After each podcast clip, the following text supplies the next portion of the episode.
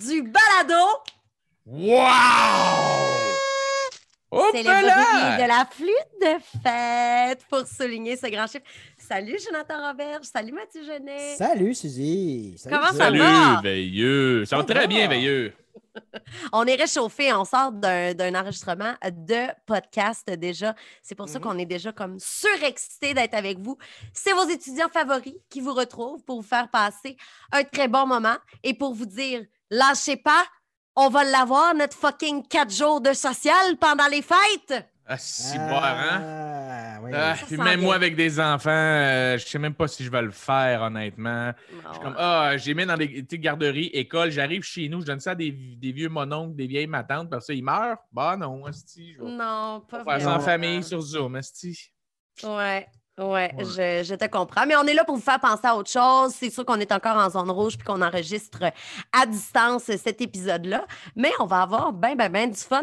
Euh, c'est quoi votre matière du jour, les gars? Euh, moi, je vais vous parler de cinéma. Euh, je vais décortiquer la bande-annonce du film de Batman. Hmm.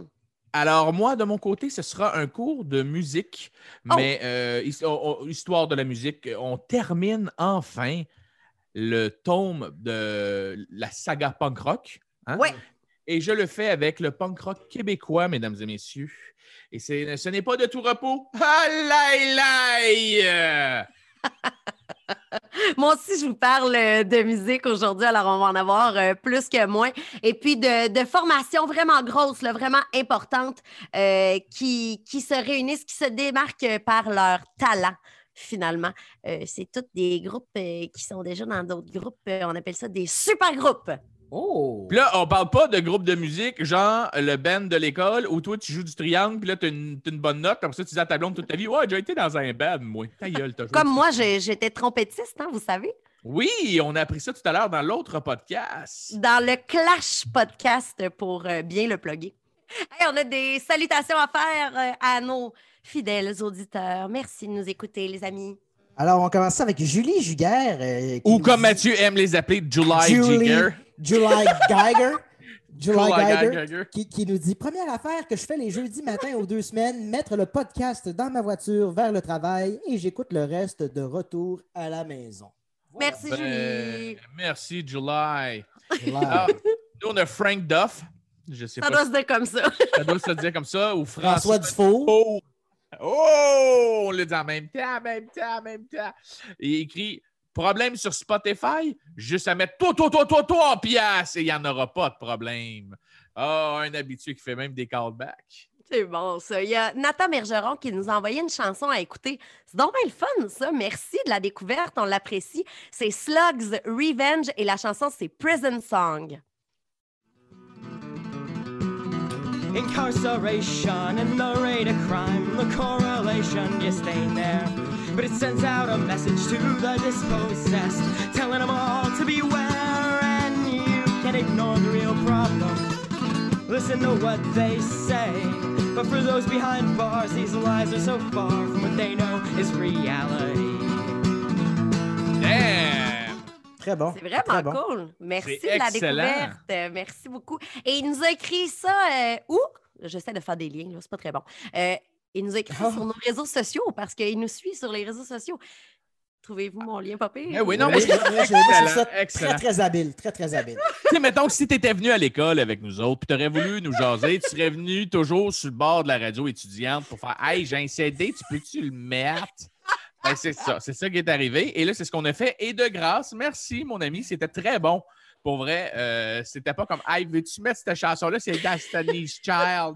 Ça, là, ça a tout à moi et ma blonde, on fête nos deux mois. Ah, non, c'était pas ça. C'était très bon, man. Euh, Merci. Merci à tout le monde de nous écrire. Puis oui, comme le disait Suzy, sans s'enfarger, c'est qu'on a des réseaux sociaux, n'est-ce pas, Suzy? On peut nous parler sur quelle plateforme, mettons? Euh, Facebook, Oui. euh, Instagram, ben oui. YouTube, Ouais. TikTok. No! Oh, fuck. TikTok. Et là, la version que vous entendez, la version que vous écoutez actuellement du balado, c'est la version clean, la version Jacqueline, comme on aime le rappeler. Pour entendre la version complète du balado, celle où notre professeur de classe, euh, euh, il nous demande comment qu'on va, euh, il nous dit qu'on est un peu trop tannant, puis là, nous avons retenu, puis là, vous entendez la retenue. Celle-là, elle est disponible sur un compte Patreon. Combien ça coûte s'abonner au compte Patreon? Ben non, c'est Mathieu Assar qui le fait. Non, non, je me rappelle plus de ce que je faisais l'autre jour. Ah oui, je sais. sais, c'était bon. For only three bucks. Comment tu dis? Oh! For only three dollars? Why pay more? Asti qu'il faudrait que tout devienne en noir et blanc quand tu dis avec des XO Ouais. sur des sacs Ouais. de poubelle qui ferment pas, genre. Genre d'infopub de merde.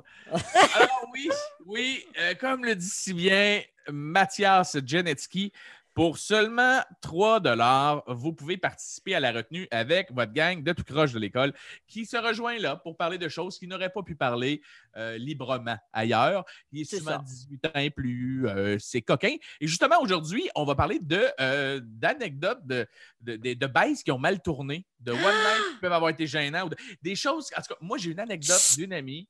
Ah, OK, c'est bon, parfait. All right, excellent, excellent. Et on pense ça?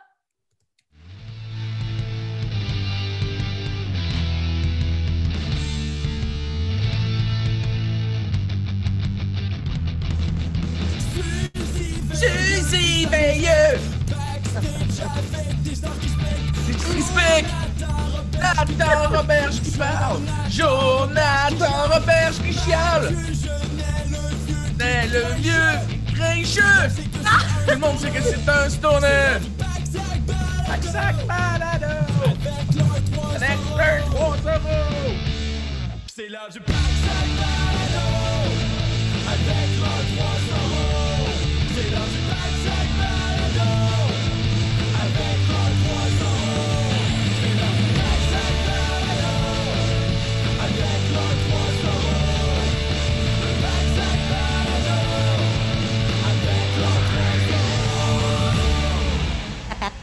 Hey, c'était vraiment pas gossant, Joe? Ben non, je sais, j'avais envie de chanter, montrer ma voix mielleuse. Ah. Ah, c'est maintenant mon oral où je vous parlerai du punk rock québécois. Yes! Et, euh, oui, enfin, enfin. Et ça va comme suit.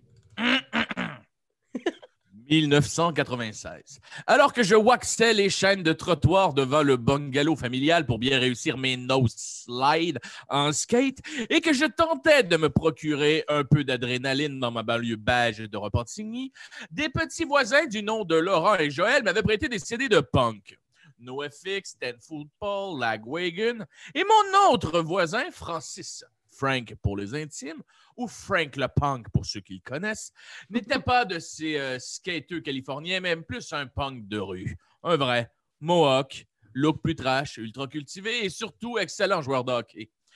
Euh, M'entendant jouer mes classiques euh, tout tac, tout tac, tout tac, tout tac, tout tac et mon euh, beat de drum de euh, de base du punk californien, alors que mon skate claquait dans la rue, Frank s'est approché de moi et s'est mis à me jaser.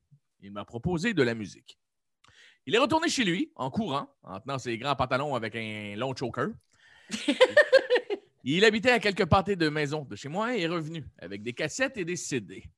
La première chose qu'il a mis, c'est le EP Exotic Blend de Grimskunk. Je trouvais que la pochette rockait. Est-ce qu'on a le, le cover, les garçons? C'était écrit Grimskunk en vert de mémoire avec plein de plantes, avec des squelettes qui jouaient de la guitare et je trouvais que le dessin, il rockait. Mathieu, tu te rappelles de cette pochette-là? Mais Tu oui. Hey, moi aussi, je m'en rappelle. t'en rappelles? Oui, OK, Ben excellent. ben ouais. Et là, il m'a dit, tu connais ça, ce? Puis là, j'ai fait, ben non, moi, je, je connais pas ça. Fait que là, il a parti ça dans le tapis. Oui. Et là, j'ai pogné de quoi? Du punk ska fâché. Je ne savais pas s'il chantait en grec, en polonais ou en russe, mais j'avais reconnu que le refrain était en français.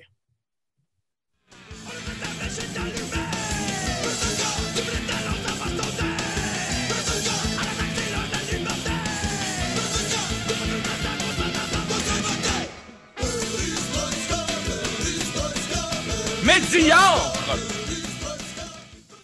Où étais-je tout ce temps? Du punk en français, puis ça sonnait bien. Fait que là, on a traversé toutes ces cassettes et ces CD, assis sur nos skates avec mon radio plugé qui me rallonge sur le côté de ma maison. Mais tu hey, euh, tu veux. euh, ben là, c'est System Grimmskunk qui m'a te faire écouter d'autres choses. Je dis, go, go, go, fais-moi fais découvrir. Moi, j'écoute juste de la musique, tu sais, du punk rock euh, américain, puis c'est tout ce que je connais, là. Fait que là, il m'a dit, attends, regarde, là, eux autres, là, ils font du genre de punk hardcore avec juste des basses, puis ils ont une tune vraiment drôle. Puis le band, ça s'appelle Overbass. la plus merdique en ville. On a encore un tas de grosses marques de musique à venir et présentement à l'extérieur de notre studio, il fait moins 60 degrés. Calisse que c'est frais!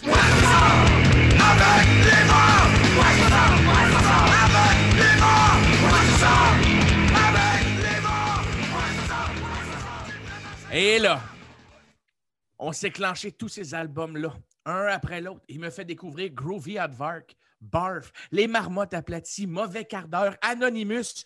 Tout qu'un après-midi, je suis devenu un homme cet après-midi-là. Il m'a parlé d'un show de radio à CIBL qui passe juste du punk québécois, le gros. Je me couchais le soir avec mon radio qui jouait pas fort, fait que ma cassette, elle jouait pas fort. Parce que c'est ça que j'ai réalisé avec mon radio quand je tapais euh, des, des tunes, c'est que je mettais le volume vraiment faible pour pas que mes parents l'entendent, tu sais, parce que j'étais censé être couché, parce que ça jouait tard. Puis j'enregistrais toutes les bands Keb que eux présentaient pour les faire découvrir à mes amis. OK? Mais là, les cassettes que je tapais étaient toutes vraiment. Genre, fallait que tu lèves le son de ton Walkman dans le tapis pour pouvoir entendre quelque chose. Et c'est là qu'un soir, j'ai entendu quelque chose qui m'a changé. Parce que je trouvais ça bon, mais je trouvais ça poêle comme punk. Vous me Hmm. comprenez, hein? C'était Mhm. punk à chien un peu. Hmm. Et là, je me rappellerai toute ma vie que je suis le- j'ai entendu un band, que le lendemain, je suis parti en skate à l'école, en brandissant ma cassette, en disant Les gars, les gars, je pense que je viens de découvrir le Saint Graal. J'ai trouvé ce que ça nous prenait. Ça s'appelle les vulgaires machins. Ah. Ça sonne comme du punk des States, mais avec des paroles full engagées, puis ils sont même comiques.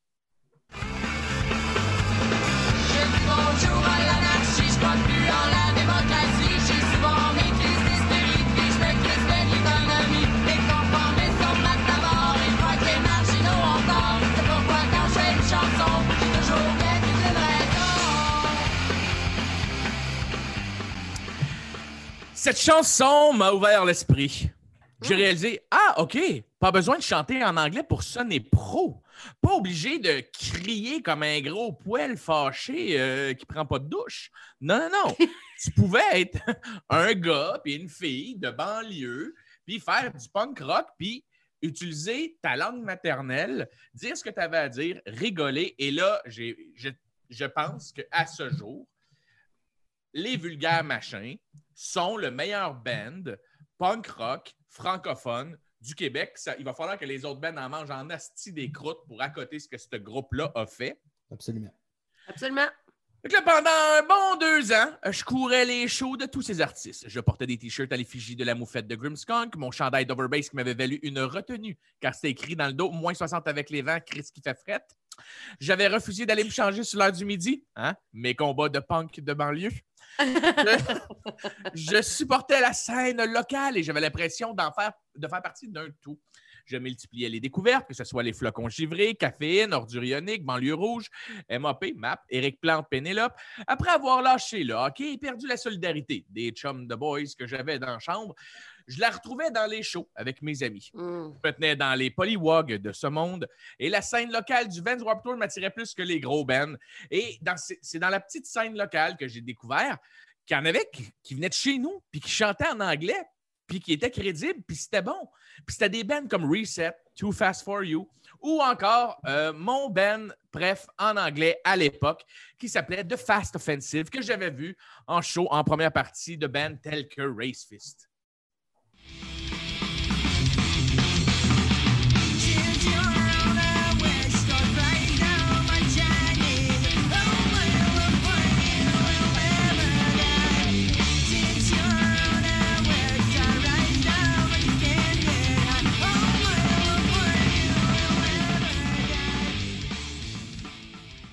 Je peux dire que tu nous as fait découvrir ce band-là pendant. euh, tu nous l'as partagé, on l'a écouté, euh, puis c'est vraiment bon, puis je connaissais pas ça du tout. Là. Ce band-là, pour vrai, euh, j'ai comme retombé en amour avec l'année passée, alors que je cherchais de la musique que j'écoutais quand j'étais kid. Et je me suis rappelé, hey, ce CD-là, il a tellement joué dans mon Discman. Je me promenais en skate, je les écoutais. Je me couchais le soir, je les écoutais. Et c'était difficile de les voir parce que. Euh, ils faisaient des premières parties de band, puis c'est con, mais l'Internet n'existait pas. Fait qu'il fallait que tu aies à des shows, puis que tu aies des flyers qui disaient c'était quand les prochains shows. Il Mhm. fallait pas que tu manques. Et moi, j'avais une pile de flyers que je mettais sur mes murs pour pas oublier les spectacles. Je faisais que ça. Je mentais à mes parents, OK? Je sortais par ma fenêtre de chambre. Mathieu me connaît à l'époque où je, je me servais de ma fenêtre de chambre. Et je, je me, je, me- je me sauvais par ma fenêtre de chambre pour aller voir des shows à Montréal alors que j'habitais à Repent. Mes parents pensaient que je dormais dans le sous-sol. Je rentrais à 2-3 heures du matin et j'allais à l'école. Ah, pourquoi j'ai eu de la misère à finir mon secondaire 5? Je ne sais pas. Le Québec des années 90 débordait de Ben de talents aux quatre coins de la belle province. Même si je ne peux pas toutes les nommer là-dedans aujourd'hui. là. Je ne veux pas que le monde m'écrive Hey, mais tu connaissais pas tel Ben? Hey, t'as pas nommé Bad Vulture? Hey! On relaxe. Je Mm. les connais tous, ces Ben. Là, je vous dis, moi, les gros coups de cœur que j'ai eus, OK? Mhm. Euh, Là-dedans, il y a eu June, qui était de Terrebonne. Il y a eu No Free Lunch, euh, qui, je ne me trompe pas, était de la région de Sherbrooke. Il y a eu Homesick, Naked and Happy, Roller Starter. Euh, et c'est ainsi que j'ai découvert que le punk québécois n'avait rien à envier aux autres pays. Et je pense même qu'avec beaucoup de recul, et je me rappelle que dans l'entrevue avec Reg Laplanche, il l'avait dit, notre scène à la fin des années 90, début 2000, était, était vraiment importante sur la planète. Les autres bands, les gros, gros majors, en parlaient que c'était donc le fun d'aller jouer au Québec. Et je me rappelle qu'en 1998 ou 99, j'étais en vacances à Baie-Saint-Paul et No Use for a Name venait faire un show à fucking Baie-Saint-Paul. Quand tu es capable de faire venir No Use chez vous puis que tu as six bands en première partie dans Charlevoix, c'est parce que ton punk rock était en santé puis c'était le fun de se tenir dans ces shows-là. Ah, mais il n'y a pas de NoFX aussi qui va souvent faire des shows à Chicoutimi, genre. Oui, oui, oui. Il y a- Les, les, malade, les gros hein? bands adorent venir jouer ici dans les petites villes. euh. Et c'est là que j'ai découvert. J'ai dit que le meilleur band francophone punk rock pour moi était euh, les Vulgaires Machins. J'ai ensuite découvert que le meilleur punk québécois anglophone, euh, je pense que c'est le meilleur qu'on a jamais eu. je- Ça m'étonnerait qu'on ait meilleur que ça. C'est à mes yeux, ce sont les Saint Catharines. Ben oui. Premier band Mm. québécois à avoir signé avec la populaire boîte Fat Records.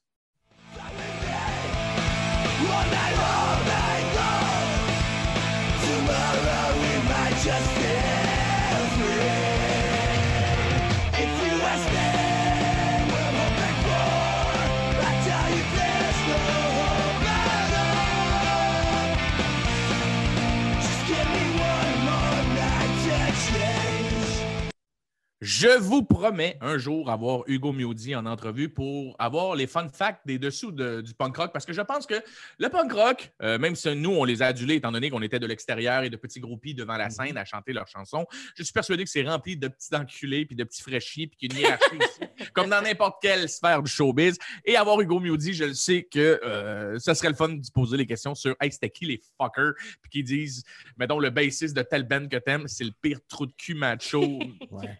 Misogyne du monde, puis faire comme Ah, shit, ok, bon. Je le savais! Je le savais ou je le savais pas, puis ça fait mal. En tout cas, Ouais. puis je pense que c'est le gars avec les meilleures anecdotes de punk rock au Québec. Là, je dire, il a côtoyé vraiment les cool, plus hein? grands. Mhm. Fait que oui, euh, je pourrais lui lancer un call pour qu'il vienne nous jaser des dessous euh, de ces années-là. Et là, ça me transpose euh, au début des années 2000, là où mon amour pour les bands punk québécois s'est tranquillement éteinte. Euh, parce que j'ai décidé de devenir hippie. hein. J'ai découvert Manu Chao, je me suis ouvert sur le monde. Et- Mathieu, il foule! oui, parce que Mathieu se rappelle très bien de cette phase-là où je riais du punk rock et que je trouvais qu'il y avait d'autres choses que ça comme musique. Bon. Euh, J'avais trop flâné dans ces, ces shows-là, mais juste avant. Mais juste avant. Ceux, ceux qui... Le band qui m'a aidé à faire la transition, euh, je ne peux pas passer à côté d'eux, c'est les Dorothées. Ah! Ou comme appelé à leur tout début, Dorothée est une salope, les amis. Et là, Asti, ce que vous entendez, c'est Mathieu Genet. Oui, Mathieu Genet est euh, un des membres fondateurs, le membre fondateur. De tous les extraits, tu as choisi? Ben oui, j'ai fait exprès. Vox. Oui, oui, j'ai fait exprès. Alors, euh, et, et là, je tiens à dire que je, je parle de la fin du punk rock au Québec, euh, début 2000. Je, je ne dis pas que c'est la fin du punk rock, c'est de mon punk rock à moi. Parce qu'on t'a dégoûté.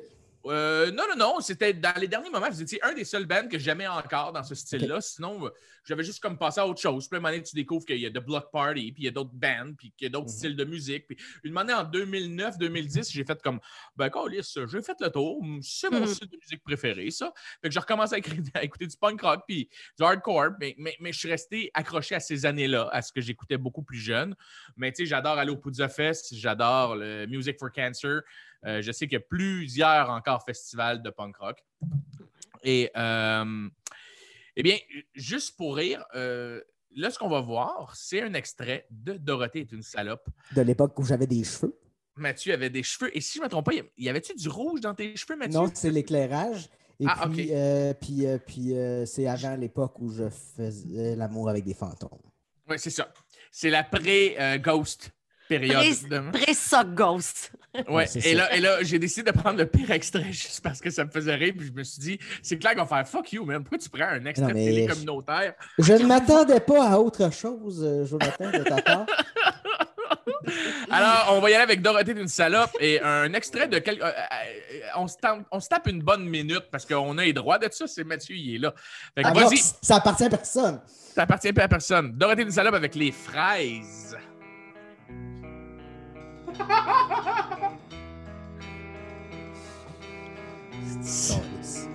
T'avais une drummeuse. Ah oui. Hey! C'est une fille au drum. Mais elle, c'est une fille pas mal comme un pot de colle. Il est pas question que j'allais tirer.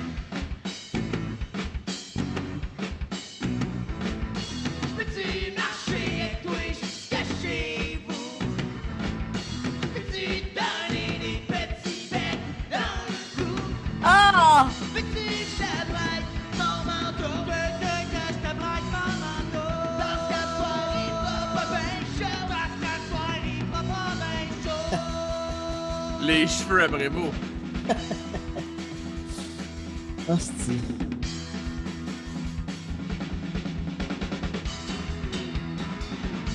Cheveux cheveux cheveux cheveux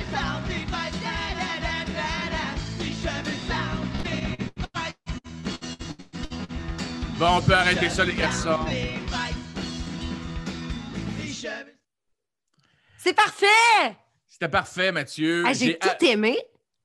euh, là, là, c'est sûr que j'ai rigolé, mais je ne voudrais jamais, et pour vrai, jamais rabaisser ce band de musique-là que j'ai extrêmement écouté. Pas parce que mon ami était dedans, parce que c'était crissement bon, pour vrai. Parce que tu avais, les marmottes aplaties qui avaient existé, qui ne faisaient plus de concerts. Mhm. Et moi qui adorais les marmottes, ça faisait partie de mon top 3 des meilleurs bands. Tu sais, au, moi, au Québec, tu me demandes mes trois meilleurs bands. J'y vais avec Vulgaire Machin, De Sainte Cats et les marmottes aplaties. Je- Moi, c'est mes trois préférés. Je ne sais pas que c'est les trois qui ont. Je considère que c'est mes trois préf. Et là, à un moment Excellent donné, top. Les, les marmottes laissent un gros, gros vide dans le rock, euh, dans le punk rock, un peu euh, Ouais. idiot, euh, juvénile. et tu as les trois accords qui arrivent et les Dorothées. C'est les deux qui comblent vraiment ce que je cherche. Et les Dorothées un peu plus trash, donc me parlent un peu plus. Pas parce que c'est des amis, parce que même si ça n'avait pas été mes amis, j'aurais acheté leur album et j'aurais été les voir en concert parce qu'ils étaient fucking drôles et fucking bons. Et Matt, c'est pas parce que tu es là que je le dis. euh, Ça fait partie d'une période de ma vie. Puis je pense que vous avez marqué énormément de gens aussi au début des années 2000 avec votre punk rock. Je pense que jusqu'à 2009, euh, vous étiez Mhm. euh, sur la map avant que tout le monde se chicane et ait des enfants dans votre band. Mais- J'aime beaucoup, euh, j'aime vraiment beaucoup ta voix. Merci. Merci. Mathieu a une très belle voix quand il chante. Alors, Ouais, vraiment.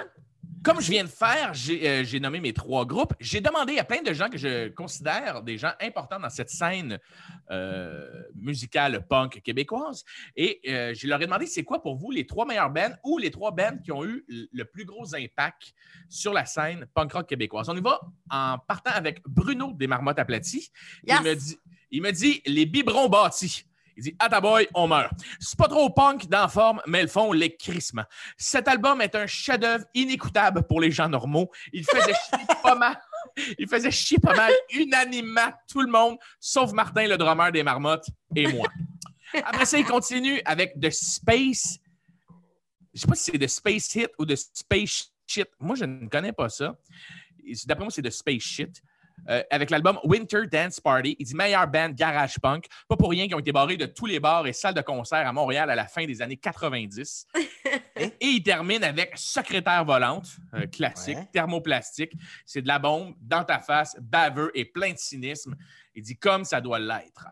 Ensuite, Hugo Miodi est allé avec les plus importants sons pour lui Planet Smasher, Doll Boys et euh, Vulgaire Machin. That's Ses préférés sont Sock la marde, The Frenetics et euh, Fifth Hour Hero.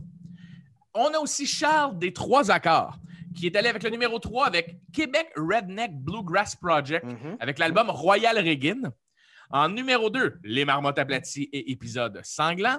Et le numéro 1, Les Vulgaires Machins aussi. Euh, les choix de Mathieu Genet, chanteur du band Dorothée est une salope. Ah, Il mais est allé attends, avec-. Mathieu est allé avec quatre et non trois. Euh, et je suis d'accord avec ces quatre. Puis c'est euh, Firework des Sainte Catharines, épisode sanglant des Marmottes aplaties, Gisèle de Xavier Caféine et numéro un, Aimer le mal des vulgaires machins. On a aussi euh, les choix de Reg Laplanche, qui est allé avec numéro 3, Sub Until Party Ends. J'avoue qu'on n'a pas parlé de Sub, mais Sub ont, beaucoup, euh, ont une très Ouais. belle carrière. Super. Je les ai vus l'année passée en show et j'ai été agréablement surpris d'à quel point ils étaient encore vraiment tête et vraiment bons. Nice. En numéro 2, et voilà, c'est là que tu vois que Reg connaît ses shit. Il va avec les Saint Cats, avec Dancing for Decadence. Ouais. Et numéro 1, Vulgaire Machin avec Compter les corps. Donc, je crois que c'est quasi unanime. Ça, c'est quand même pas des taupins à qui qu'on l'a demandé. Et les Vulgaires Machins et Ben oui. The Saint Cats sont pas mal les préférés de tout le monde. Nice. Et c'est pas pour manquer de respect à toutes les autres qu'il y a eu. Puis, tu sais, je le sais qu'il y en a eu d'autres. Il y a eu 22. Puis, je sais qu'il y a eu plein de bands, Too Stone, Too Skank. J'en oublie tellement et je le sais qu'il y a eu plein d'autres bands québécois vraiment bons. Euh, c'est pas pour manquer de respect à personne. On, on est allé avec un survol et mes goûts personnels. Et là, vous me dites, mais Jonathan, la genèse du punk québécois, pas la tienne, là. Ouais. C'est quoi? Ouais. Ben, c'est là que je donne la touch de lutte au meilleur prof de musique. Oui, pour nous expliquer les balbutiements du punk rock au Québec. Et j'ai nommé Félix B. Défaussé. Fuck you. Ouais, madame! Really? Yep. Alors là, ce qu'on fait, Hein? c'est que je, je- oui, je triche. Je ne finirai pas mon oral. J'ai un spécialiste qui va la finir à ma place. C'est Non, Félix. non, Voyons donc. non, Oui, non. oui, oui! Ah non, mais ça, c'est tricher de chez tricher, là, genre. Non, non, non, non. Ce n'était pas une assignation de travail d'équipe, Monsieur Roberge. Félix B. Défaussé est à la fois DJ, chanteur, guitariste, producteur, animateur, journaliste, blogueur et auteur. Il a écrit en 2014 L'évolution du métal québécois No Speed Limit et Les racines du hip-hop tout dernièrement. Son dernier livre tombe un carnet de recherche. Alors, et voilà, je vous présente Félix B. Défaussé. Fra, fra, fra! Salut Félix. Ah. Bon, là, nous, euh, on est un peu surpris de tout ça. On trouve qu'il triche. If you smell what Felix B. Défoncé is cooking. hey boy, merci de venir m'aider parce que je vais être super honnête avec toi. Je trouve ça vraiment difficile, Félix. Ça fait un mois que j'ai promis aux gens que j'allais faire ce travail-là. Et pour Ouais. vrai, pour vrai, man, comment on fait pour définir les origines du punk rock au Québec? Parce que le côté francophone et le côté anglophone. Ouais, ouais, ouais. Ben, en fait, ils, ils se sont rencontrés euh, quelque part, les, les francophones puis les anglophones, euh, au tout début. Mais tu sais, c'est sûr que moi, en tant que euh, geek euh, maladif, je retourne jusqu'aux années 60, bon, avec les Sinners, etc. Je pense que c'est important de citer Louis Parizeau, le drummer des Sinners, comme étant, je pense, le premier punk au Québec. Mais Wow! après ça, euh, pour arriver tranquillement à la rencontre entre les franco et anglo, je pense qu'il faut qu'on commence par parler de euh, la scène homosexuelle montréalaise des années 70. C'est un peu Voyons. le monde de, de Michel Tremblay qui présente dans Sainte-Carmen de la Maine, etc. Et, et vous allez comprendre où je m'en vais avec ça, c'est qu'à New York, là où, pour, selon moi, le punk est vraiment né, euh, on peut s'estimer longtemps entre New York ou Londres, là, mais moi, Oui, oui. moi, moi, je pense que c'est New York. Euh, les New York Dolls euh, étaient donc ces, euh, ces musiciens-là qui euh, jouaient du glam rock, qui, qui s'habillaient en femmes essentiellement pour faire leur musique. Ils vont venir jouer à Montréal en septembre 1974. Et la personne qui les reçoit, c'est Armand Monroe. On ne se souvient pas beaucoup d'Armand Monroe aujourd'hui, mais c'était parmi les premiers à faire du drag queen à Montréal. Mhm. Et il s'appelle Monroe parce qu'il faisait Marilyn Monroe. Oh, Euh, wow! Ouais, ouais. Alors lui, il accueille les New York Dolls à New York, à New York, à Montréal, que dis-je, et euh, ils vont donc aller à un bar où lui, il est promoteur, le PJs. Ils vont faire une, euh, une, euh, conférence de presse là. Et dans ce spectacle-là, ben là, il y a des jeunes qui, vont assister au spectacle et qui font comme Wow, OK, pour faire de la musique comme ça. Et parmi ces jeunes-là, il y a les frères Bellemare. Euh, et c'est là où ça devient vraiment important, c'est que les frères Bellemare qui viennent complètement de l'Est de Montréal, euh, donc il y a Paul, il y a Pierre et il y a André, ben, ils vont assister à ce spectacle-là, ils vont décider de se lancer dans le glam rock inspiré par les New York Dolls et ils vont former un groupe qui s'appelle Danger. Justement, tu parles de danger. On va écouter un extrait tout de suite. Je savais que tu allais parler de danger. Juste pour que les gens se situent un peu l'époque, le type de son. Les boys, partez-moi un extrait.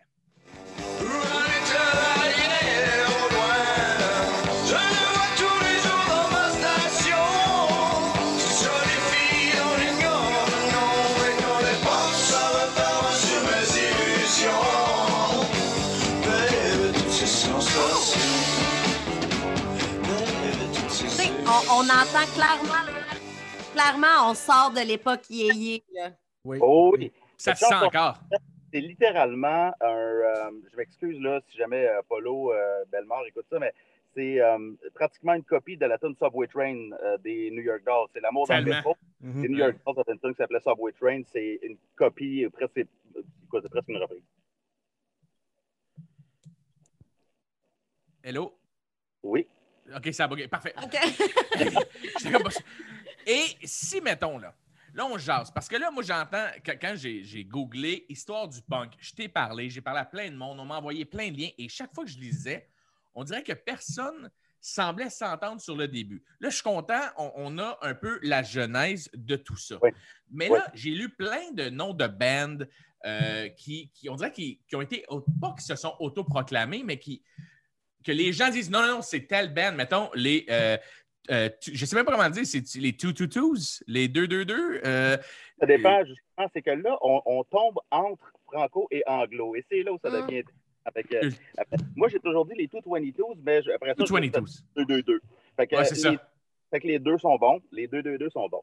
Euh, Il y a donc Danger qui font du glam rock, qui sont inspirés par le punk, qui vont lancer leur premier album en 77 et qui ont une espèce de groupe petit frère qui s'appelle Les 222, euh, qui serait d'ailleurs, les 222, c'était euh, 222, c'était une sorte de pilule antidépresseur ou, Hmm. ou une- que les gens consommaient aussi comme sorte de drogue à l'époque.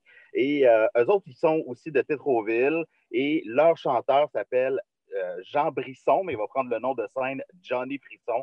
J'adore ce nom-là.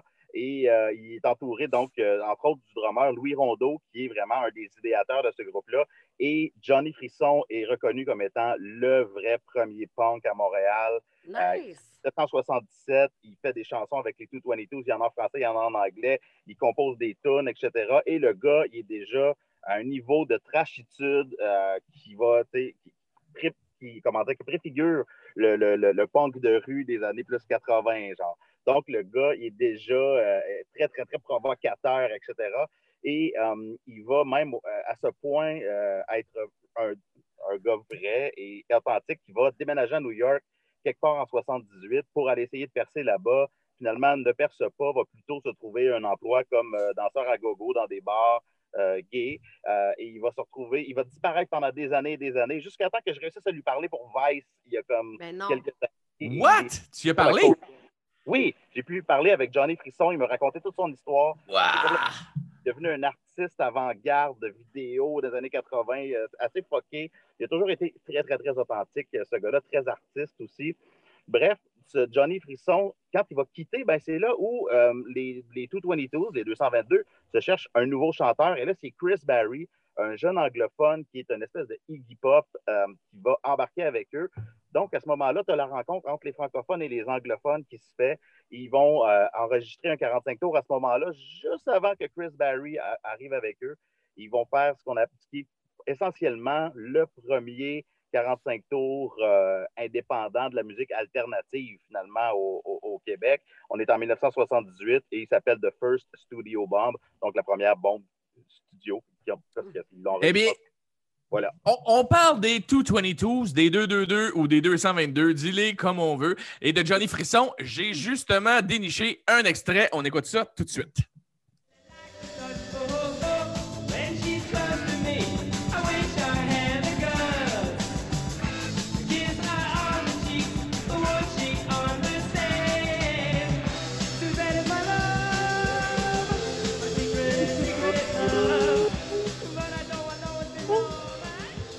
Quelle bonne chanson! C'est excellent. Oui. C'est tellement bon. Et là, moi, j'avais l'impression de, en faisant mes recherches, que je tombais dans un- une époque que je ne connaissais pas. Que Hein? tout le monde ici, on connaît les vulgaires machins, les, les a tout ce, ce 90 à 2000, on le connaît, mais on ne connaissait pas cette fin 70 qui est une, une genèse, un rock qui existait ici, un punk, vraiment, mais il y a beaucoup de talent dans ces chansons-là pour en avoir écouté. Oh oui. Vraiment, Oh, c'est même pas gênant, là. Puis même euh, Louis Rondeau a continué par la suite aussi dans des trucs plus new wave. Euh, les 222 vont enregistrer plein, plein, plein de chansons. Euh, ils vont euh, faire plein de spectacles, notamment un à McGill qui va virer en émeute. Et c'est à ce moment-là aussi où- il y a d'autres groupes qui, qui embarquent un peu dans le portrait, des groupes qui viennent plus de la scène anglophone, comme The Normals, euh, puis de, de Chromosomes, dont tu Ouais. as entendu parler, Joe. Oui, j'ai énormément cherché. The Chromosome, je trouvais rien sur Internet parce qu'il y a tellement de bands qui s'appellent The Chromosome. J'ai écouté à peu près. Hey, je vous le dis, aux quatre coins du monde, ce, ce nom de band-là a existé. Puis là, j'essayais de trouver, est-ce qu'il y a un extrait? J'en ai pas trouvé, malheureusement. Moi, ma prochaine question, c'était de savoir, fine, là, on a la genèse. On connaît l'explosion à la fin des années 80, début 90 avec les Grimmskunk de ce monde qui ont comme rendu ça. euh, tu sais, on s'entend, ils faisaient des shows extérieurs, il y avait 80 000 personnes qui les regardaient. Là, le monde a l'air d'avoir oublié, mais Grimmskunk était énorme dans les années 90. Mais, hein. Qu'est-ce qui s'est passé entre 1980 et 89 dans le punk au Québec? C'est- C'était du New Wave, tout simplement. Ah, ben écoute, il y a eu du New Wave, ça c'est certain. Il y a eu beaucoup de monde de, de la première vague qui se sont tournés vers le New Wave. Maintenant, je te donne un des bons exemples, c'est euh, Alan Lord, qui lui avait un groupe qui s'appelait Alan Lord and the Marauders autour de 78-79, Ouais. qui était dans la scène de, dans Gang de Danger, tout ça. Euh, lui est devenu euh, musicien pour Lucien Francoeur, réalisateur d'albums pour Lucien Francoeur. D'ailleurs, Francoeur, après autre chose, autre chose d'avant, c'est du proto-punk, là, mais il Ouais. fait un album solo, Francoeur, qui, qui essaie de faire du punk. Par la suite, il va se tourner un petit peu plus vers le New Wave. Alan Lord, qui jouait du punk, se joint à lui. Ils vont faire des trucs New Wave ensemble, ça c'est certain.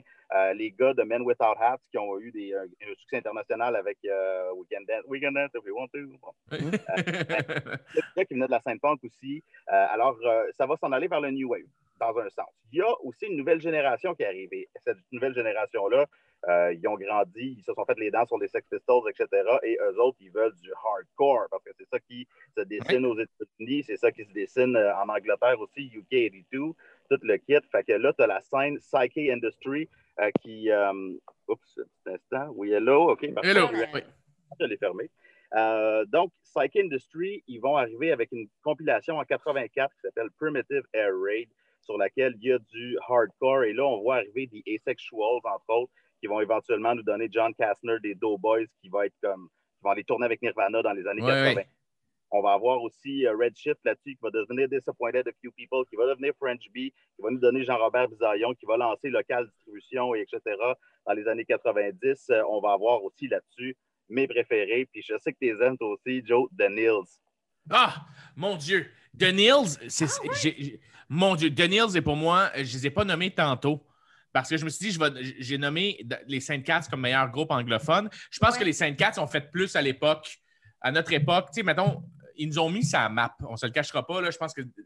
Mais The Nils, j'ai deux vinyles de, de eux. Je les ai découverts il y a deux ans. Match, j'en ai fait découvrir maintenant dans un Ouais. souper. Ouais. Damn, que c'est bon. J'encourage tout le monde à, à- à écouter du The Nils. Monsieur Soria de The Nils, c'est un génie. Euh, Ouais. Quand, quand The Nils sont arrivés, je pense qu'ils ont contribué, euh, sans le savoir, à amener tranquillement les premières sonorités emo dans le, dans le Ouais. hardcore. Euh, tu sais, à l'origine, le emo, ça vient de emotional hardcore. Il y a eu des bandes comme Dag Nasty, etc., qui ont été des, des pionniers là-dedans. toute la gang de Minor Threat qui ont suivi Minor Threat finalement. Euh, et je pense que les- le, le son que Soria a amené avec The Nils, ben, ça, ça a tranquillement amené vers ça. Euh, puis ça, ça a amené des bandes après ça comme Oscar Do, euh, Mhm. qui euh, ont, ont probablement, qui étaient un peu dans la même mouvance, donc qui sont devenus des espèces de, de, de- de grands influenceurs de leur époque pour le développement des sons alternatifs. Hey, Wow. je te remercie. Je ne te retiens pas plus longtemps, mais avant de quitter, là, je te prends à brûle pour point. Si tu avais trois bands ou trois albums à nommer de punk rock que tu crois qui ont marqué le Québec, tu dirais quoi? Ben écoute, c'est extrêmement difficile, Uh-huh. euh, surtout que moi j'ai grandi dans le punk rock et puis euh, c'est- ma vie encore aujourd'hui. C'est sûr que la première affaire, euh, le premier band auquel je pense, c'est les Vulgaires Machins avec, euh, je pense que c'est Aimé le Mal. Ouais, ouais, ouais. qui m'a marqué le plus, moi. En fait, à moins que je me trompe, là, tout d'un coup, tu me prends un peu pourquoi, je suis pas sûr, mais La chasse est ouverte, pour moi, c'est une des, des vulgaires machins, c'est une des plus grandes tunes de punk rock qui a jamais été écrite. Euh, sinon, c'est sûr que euh, The Nils, euh, pour moi, sont essentiels. Puis, oh, oh, c'est tellement difficile. J'ai- euh, Comme ça, là, qui me vient en tête WD-40. WD-40. Ah, ben oui. Ah! Pour moi, ils sont un peu la suite de Franqueur, de Vent du Montchar. De, ils m'ont ils m'ont- ils m'ont parlé à moi comme d'autres de région des années 90. De se dire, OK, c'est c'est possible de parler de nos réalités euh, de région, même un peu trash, euh, dans le punk rock. Pour moi, Alex Jones, WD-40, euh, c'est- ouais, c'est très important. Ouais, ouais, ouais, ouais. Ben, merci, Félix.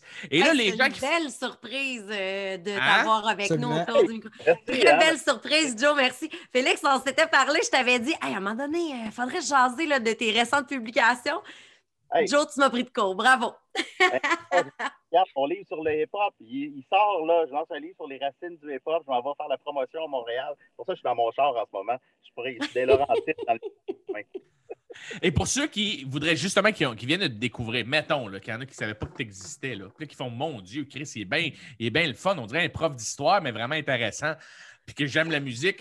Euh, tu as un excellent livre sur, euh, ben, le heavy sur l'histoire du heavy metal euh, québécois qui est No Speed Limits, euh, qui, de- qui trace les époques de 64 à 1989. Oui. Et là, tu as ton nouveau livre que tu viens de nous parler.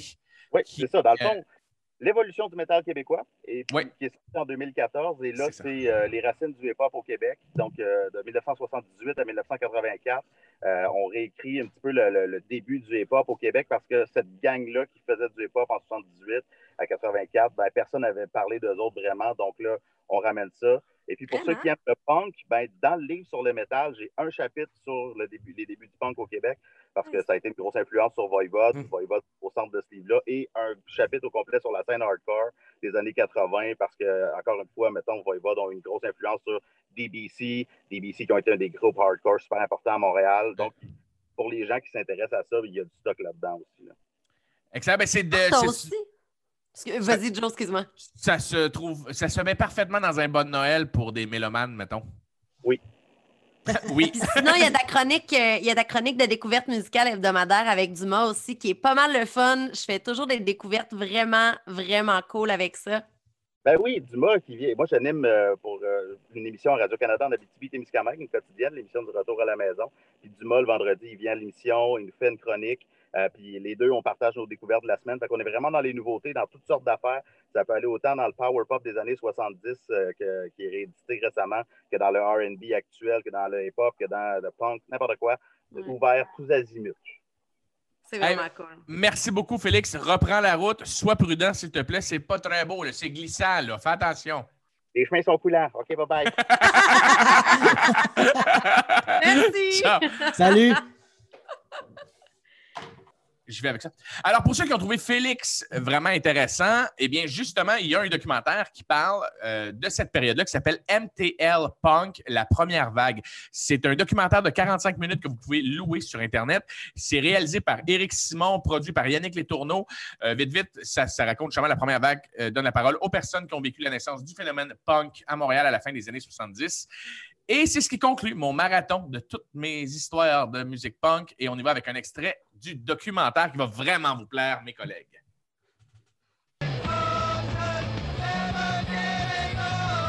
Punk was a radical rejection of bourgeois bullshit. La devise du punk, c'est pas no future, c'est no bullshit. And the punk thing was get out there, man, do your shit fucking as fast as you can, as loud as you can, and fuck off. It was a kind of a scene that was more interesting than sitting cross-legged on the floor, uh, you know, smoking a joint and listening to uh, Supertramp. The second I got into punk rock, I completely flip-flopped. People woke up. It just like it, sh- it, it shook the sounds. It, it, it made everybody want to be a little noisier. C'était comme un rush d'énergie puis d'agression en pleine face. Punk, c'est party 24 heures sur 24 avec une énergie euh, maximale. Get stoned, get drunk, and have fun and dance. C'était juste ça, puis se faire péter les oreilles. C'est rien de plus fantastique quand t'as 20 ans. You just did what you wanted to do. Hopefully, you got away with it. Et voilà, un excellent documentaire que je recommande à tout le monde. Wow! Et fin à mon oral et honnêtement, j'espère ne pas avoir insulté personne euh, autant fan de punk rock québécois, euh, franco qu'anglo. Yeah! Hey, c'était bon, c'était bon. C'était comme. euh, Mon la- oral la- favori.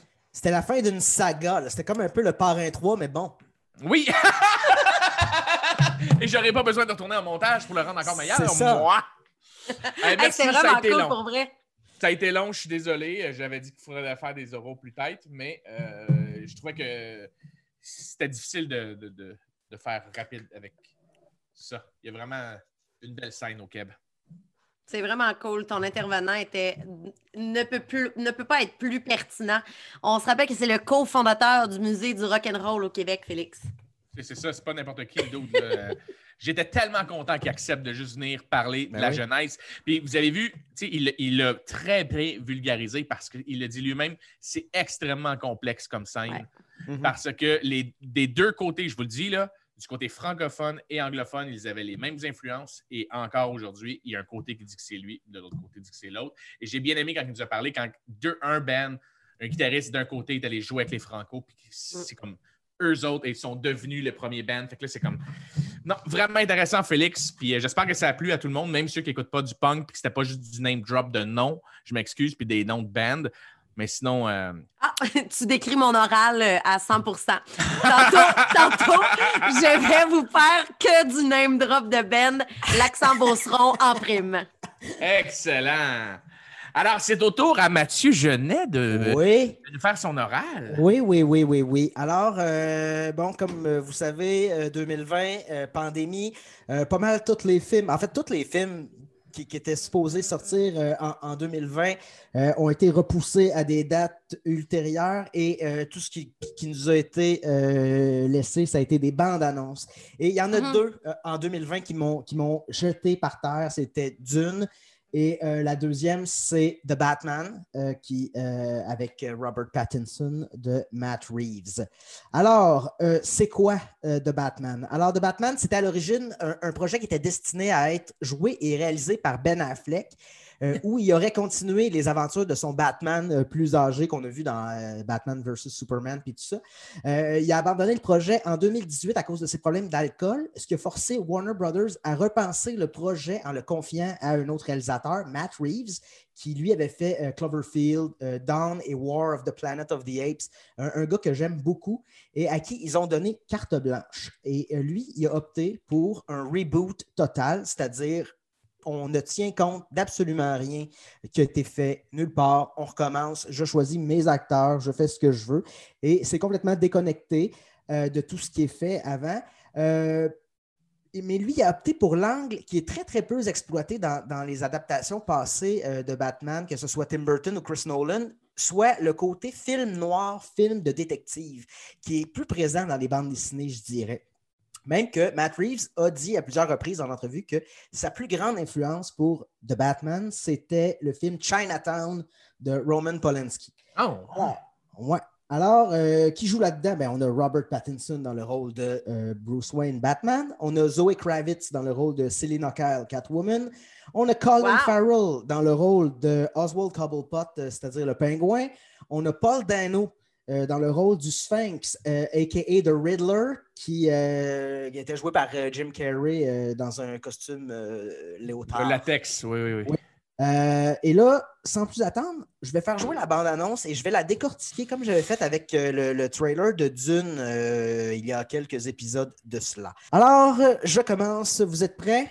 C'est parti. Vas-y, mon ange.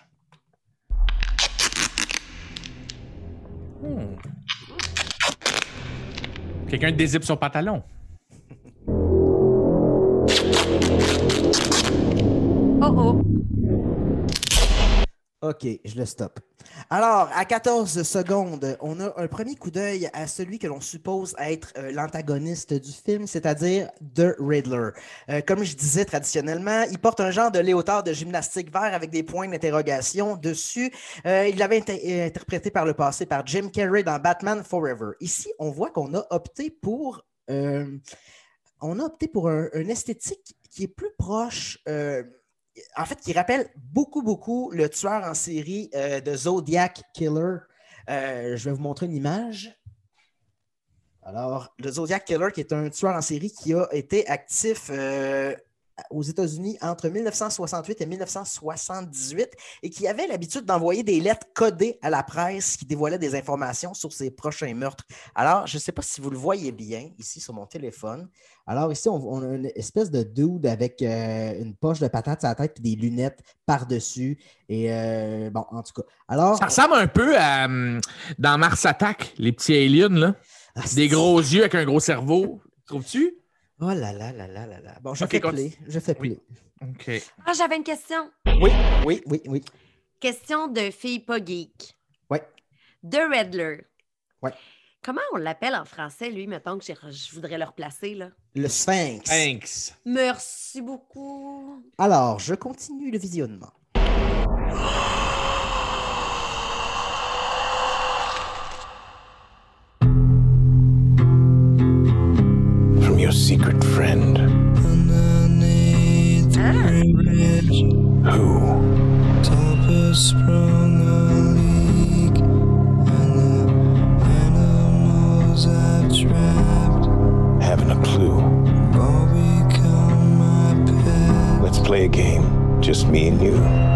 OK, 43 secondes. Ici, il y a plusieurs éléments euh, à analyser. Donc, euh, premièrement, le choix de la chanson Something in the Way de euh, Nirvana. Je ne crois pas que le choix de la chanson, c'est seulement pour faire cool. Je pense qu'on a, on- parce qu'on a même intégré le score musical de, de Michael Giacchino dans la chanson. Puis, habituellement, dans un film, euh, un film de qualité, très, très peu de choses sont laissées au hasard, mais on va revenir à la chanson plus tard. J'ai d'autres éléments avec ça. Je poursuis. Ah, ben, il y avait un détective qui ressemblait à Apollo dans euh, Rocky 4. Oui, ça, c'est le comé- c'est l'acteur Jeffrey Wright euh, qui, euh, qui fait le commissaire Gordon. Ah, fait que le commissaire Gordon est joué par l'ancien euh, gars qui, s- qui a battu contre, il s'est battu contre Ivan Drago, puis il est mort. là. C'est pas Apollo Creed. Mais il ressemble. Fait que si, mettons, les Ça- gens dans leur char en ce moment, ils se disent OK, qu'est-ce qu'on voyait là, juste avec la musique de Nirvana? Tu voyais un détective qui ressemble à Apollo Creed se Ouais. promener à travers des gens avec des sauts de blanc qui. Une scène de crime. Une Euh, face les tapée. Ouais, Une une fa- un visage tapé avec il y a des, des, des graffitis écrits No more lies, lies. Mais ça, j'y reviens. Donc, je, je continue. Parfait. Any of this mean anything to you? OK, je l'arrête à 51 secondes. Alors, on a ici le premier coup d'œil euh, au Batman de Robert Pattinson. Ici, on a un, un Batman qui est plus jeune, euh, moins baraqué que Christian Bale et Ben Affleck, par exemple. Euh, puis même que l'acteur a fait un tollé euh, pendant le tournage parce qu'il a affirmé euh, dans les magazines à peine s'entraîner euh, pour le rôle. On va revenir à ça aussi, mais euh, je crois que c'est pas pour rien ça non plus. Mais il a l'air d'être en latex un peu, tu sais, genre euh, limite fétichiste, mettons. En fait, ben, moi, c'est, moi, j'aime beaucoup le costume. Je trouve que c'est le costume de Batman qui semble être le plus fonctionnel. Ouais. Tu sais, On, se- on se Mm. souvient de Michael Keaton que le cou ne tournait pas, fallait qu'il Ouais, ouais, tourne ouais, ouais. comme ça. Euh, bon, ce- celui-là, tu vois que c'est des morceaux que tu, tu peux enlever. Même qu'il y a un petit côté homemade euh, work in progress qui laisse peut-être sous-entendre que si suite il y a, euh, le costume pourrait évoluer puis, puis connaître euh, différentes versions. Euh, on a aussi le commissaire Gordon qu'on a vu tantôt, celui que tu trouves qui ressemble à, à Apollo Creed, Jonathan, Oui, qui est joué oui, par ben, euh, oui. Bon. Euh, là, on, on comprend qu'il semble avoir contacté euh, Batman. On, on peut l'entendre. euh, on, on- il y, a- il y a une lettre qui a été euh, laissée à l'attention de Batman par The Riddler, ce qui vient confirmer le parallèle avec euh, The Zodiac. Euh, puis on entend, euh, on entend le, le Riddler qui dit Let's play a game. Donc, Ouais, ça- puis il ouvre comme une carte de fête. Ouais, dans la carte de fête, il y a comme des dessins hiéroglyphes un peu, genre. Ouais, c'est écrit euh, To the Batman. Alors, c'est ça. Alors, on une continue. carte de fête pour Batman. Eh bien, C'est la fête à Batman. Peut-être.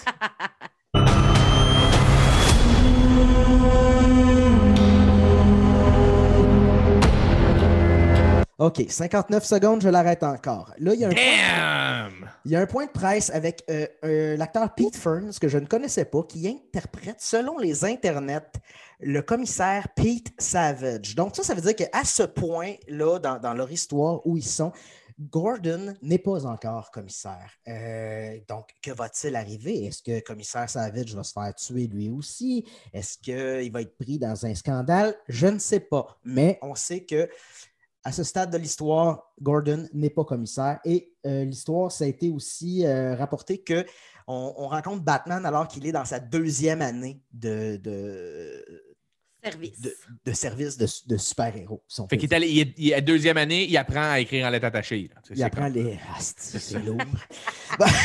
Non, je veux juste aider les gens à comprendre. Je sais. On a vu euh, des yeux, Mathieu. C'était qui les yeux? oui, Jean Super alors, cerné noir? La, la scène est observée par un Bruce Wayne en civil avec un genre de foulard d'en face qui porte encore son mascara de la veille. Et ça, c'est un fait Genre intéressant solide. parce que c'est la première fois qu'on assume pleinement que Bruce Wayne euh, se maquille en dessous du masque euh, qui- pour avoir les, les paupières et le tour des yeux noirs. Habituellement, c'était un choix esthétique qu'on voyait Michael Keaton, mais euh, c'était comme, par- comme par magie quand Batman enlevait son masque par le passé, il n'y avait plus de make-up. Et là, on, on assume le fait que c'est un jeune homme peut-être troublé qui se, qui se met du make-up dans la face puis qui n'a comme pas le temps de l'enlever. tu sais. Mettons pour. Ben oui, pour quelqu'un qui voudrait visualiser, mettons, OK, il se met du maquillage, comment il se met du rouge à lèvres? Non, non, non. C'est un peu comme une porn star qui est un peu trop gaguée. Puis là, ben, Ouais. le, ma- le mascara coule beaucoup, beaucoup, beaucoup. Ben, ça. Batman, on dirait que Batman, il, il- il vient d'aller faire des pipettes. Tu vois, moi, l'image que j'allais donner, c'est quand tu vas prendre ta douche euh, en revenant d'un bar, puis tu oublies que tu étais maquillée, tu te couches, tu te réveilles le lendemain, puis tu en as partout d'en face. Mais l'image est la même, alors. C'est ça. Alors. Oui, mais 50% des gars n'auraient pas compris parce qu'ils ne Oui, le mais il y a vivent 50 pas. des écouteurs qui sont des filles, alors elles ont compris. Ouais, et là, fait que Batman, il gague, là. Ah, c'est bon. Je continue. You're becoming quite a celebrity. OK, donc une minute 4, on entend la voix de l'acteur Andy Serkis. Andy Serkis, c'est euh, Gollum dans Le Seigneur des Anneaux. C'est aussi euh, César dans La planète des singes. Habituellement, c'est un, acteur qui. Gollum, du- Gollum existe!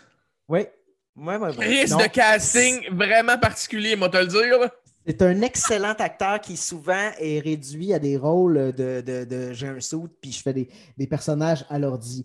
Mais euh, Andy Serkis, dans ce film-là, euh, devi- euh, interprète Alfred. Et on l'entend dire You've become quite a celebrity. Alors, euh, tu es devenu euh, toute qu'une célébrité.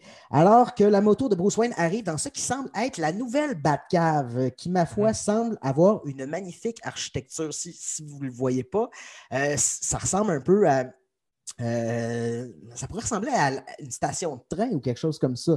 Même que euh, je l'ai mis sur pause pour mieux observer, puis j'ai- deux hypothèses euh, sur la Batcave. Un, c'est une ancienne station de euh, train pneumatique souterrain comme il y a euh, dans la ville de New York, ou B, Bruce vit en reclus complet depuis des années, seul dans son manoir à l'abandon où il opère son quartier général. Fait en gros, il roule en moto dans sa maison.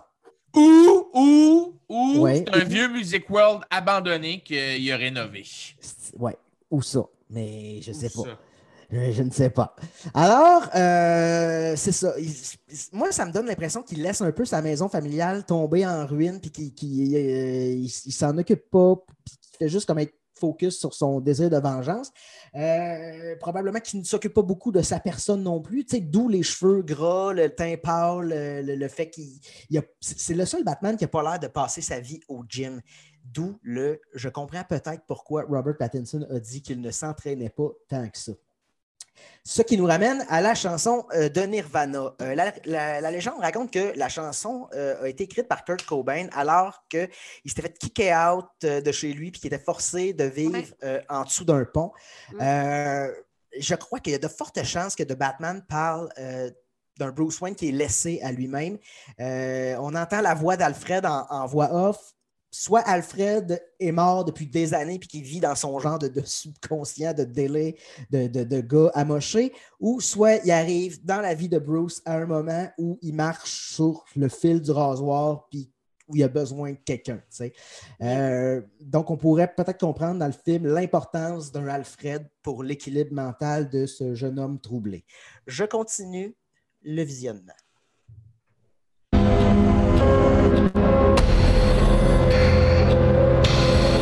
Why is he writing to you?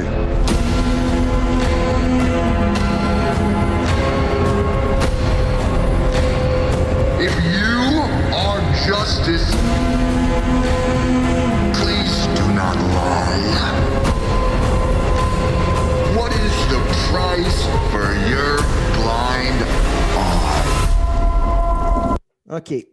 Là, il y a plusieurs éléments. Donc, euh, on- que ça on- va on- on voit un genre de service funéraire où Bruce est présent, mais le, service est interrompu par une voiture hors de contrôle. Il y a un homme qui descend. Il a l'air d'avoir comme une bombe de strapper sur lui. Il y a un message adressé à Batman sur son chest. On voit Catwoman qui fait un cambriolage. On voit Colin Farrell en pingouin qui, qui est en crise. Euh, ce qui nous ramène encore à la chanson. Euh, Catwoman, le pingouin. Dans la chanson, il y a une phrase qui dit And the animals I've trapped all become my pets. Est-ce que ce serait possible que ce soit une référence à un Bruce Wayne confus qui sent la ligne devenir floue entre son rôle de justicier hors la loi puis celui des criminels comme Catwoman, le pingouin, ou c'est une référence au Riddler qui tire les ficelles. Puis dans ce cas, les animals I've trapped seraient la chauve-souris, le chat, le pingouin. Comme le narrateur euh, de la chanson de Kurt Cobain, The Riddler serait un genre de marginal qui a le sentiment que la société l'a abandonné, d'où l'assassinat euh, de figures importantes liées à la justice. Parce que euh, j'ai mis aussi sur pause le- la scène de crime du début et c'est, on, on comprend que c'est la maison du maire de Gotham City. OK. Alors ça, c'est mon, c'est mon enquête à date. Ben, dans mon enquête, Mathieu, là, je veux pas Oui. je, je crois que le gars qui arrive, là, tu sais que c'est écrit tout de Batman là, qui défonce le char là, dans le salon funéraire. Je Ouais. crois, je crois que c'est un Uber Eats qui a manqué sa livraison. Mais quand je fais pause, je pense que je vois quelqu'un en train de donner une note sur un Uber. Mais encore là, je te laisse. C'est des bonnes pistes. Donc, euh, cette hypothèse est en partie confirmée parce qu'on entend dire, on entend le Riddler aussi en voix off qui dit If you are justice, please do not lie. Et what is the price for your blind eye? Donc, euh, si tu es la justice, ne mens pas. Et quel est le prix pour euh, que tu fasses l'aveugle? Quel est ton prix pour que tu fasses l'aveugle? Euh, on, on comprend qu'il blâme ici les forces de l'ordre et peut-être Batman pour quelque chose. On ne sait pas quoi. Euh, c'est peut-être aussi une énigme codée parce que ça rime tout ça. Il y a- C'est c'est le genre de truc du Riddler. C'est peut-être un je- rappeur. Hmm. C'est peut-être un, fait- un- un gars de rap aussi. un gars de rap, hein? Moi, c'est ça. Rap, rap. Ce, ce que je retiens, c'est que euh, Batman et The Riddler seraient peut-être les deux côtés d'une même médaille. Deux hommes qui combattent ce qu'ils perçoivent comme de l'injustice, sauf que The Riddler ciblerait la corruption au sein des forces de, de l'ordre. tu sais. Oh, wow. Et habituellement, au cinéma, euh, un, un protagoniste, un personnage principal, va avoir une quête interne au début du film, OK? Euh, C'est-à-dire, euh, il, il va y avoir déjà un paquet de failles à combler qui sont, qui sont déjà là. Et à ça viennent se greffer euh, une seconde quête, la quête externe, qui, elle, est souvent la manifestation physique de ces failles-là. Voulez-vous un exemple, mettons? Vas-y. Bon, mettons qu'on prend Die Hard. Tout le monde a vu Die Hard? Ben oui. Bon, Die Hard. C'est un film de Noël, le- ça. C'est un film de Noël. Mm. C'est euh, euh, la version adulte de Home Alone. Euh, fait que, Fait qu'on a Bruce Willis qui joue le rôle de John McClane dans Die Hard. John McClane qui est un, qui est un policier séparé de sa femme. Ça va pas bien, il s'en va à Los Angeles. il veut peut-être recoller les morceaux, mais il est, il- il- il est pas bon. Il l'a pas, il chicane avec. Et ça, c'est sa quête interne au départ. Et là, ce qui arrive, c'est qu'il y a des terroristes qui viennent prendre en otage le party de bureau de sa femme. Donc, c'est une manifestation physique de ce qu'il va avoir à faire. Et, et- et- et sa tâche, ça va être de recoller les morceaux avec sa femme. C'est sûr que ça, ça devient gros quand il y a des terroristes là-dedans, mais essentiellement, il réussit à repatcher les affaires en tirant Alan Rickman puis en faisant tomber en bas d'un building à la fin. Voilà. Ok, je comprends. Donc, on comprend. Alors, euh, donc, face au Riddler, le, jeune Batman, incertain qui se cherche, va probablement être chamboulé par cette rencontre avec une sorte de reflet euh, pervers de lui-même, qui est le Riddler, et qui va le forcer à réévaluer ses méthodes, j'imagine.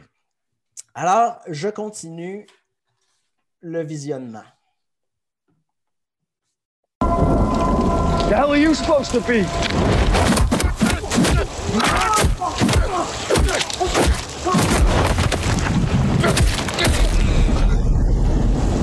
I'm vengeance.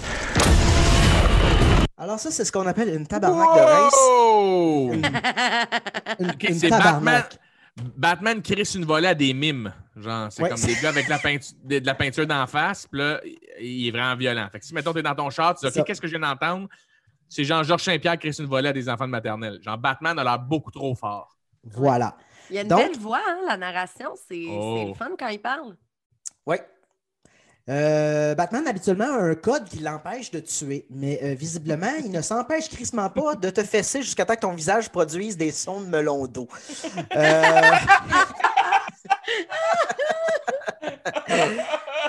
euh, je ne crois pas qu'on ait montré cette séquence pour glorifier la violence extrême, mais pour montrer à quel point la santé mentale de ce Bruce Wayne-là est fragile. Euh, probablement qu'à la fin, suite à sa rencontre avec The Riddler, qui, euh, lui, n'a aucune honte à tuer, Bruce Wayne va s'être adouci et va probablement trouver un équilibre mental. Un autre indice que j'ai remarqué, c'est que le gars qui se fait tabasser est un peu maquillé en genre de Joker. Mime.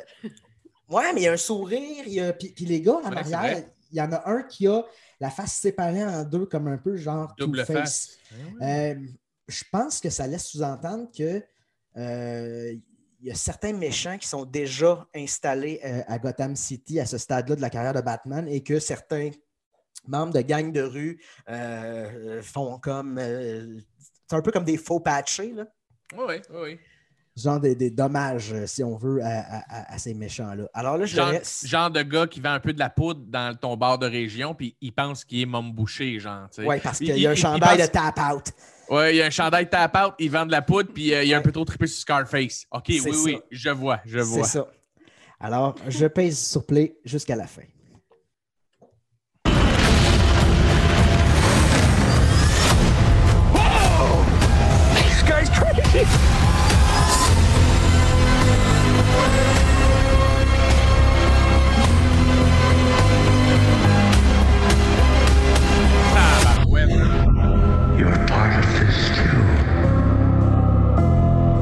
How am I part of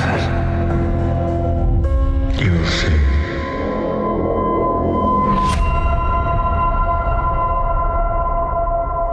Ouf! Donc, euh, on a vu la Batmobile qui est un genre de muscle car fucked up. C'est probablement ma Batmobile préférée Oh, de man. toutes les Batmobiles.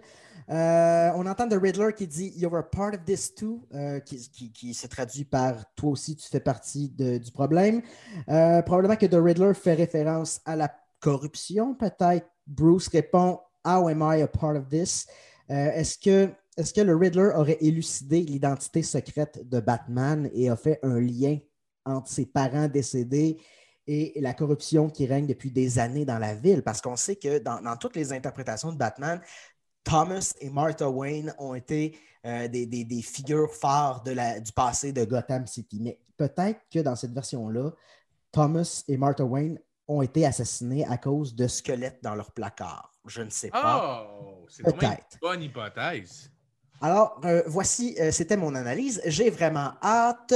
Euh, le film n'est pas basé sur aucune bande dessinée ou roman graphique spécifique. Par contre, il y a il y a quelques influences qui ont été citées, notamment euh, ce roman graphique-là qui s'appelle Batman The Long Halloween, où Batman euh, traque un serial killer qui s'appelle The Holiday Killer, euh, Killer et l'intrigue s'échelonne sur un an et il y a un assassinat à chaque fête du calendrier. Et puis, c'est ça.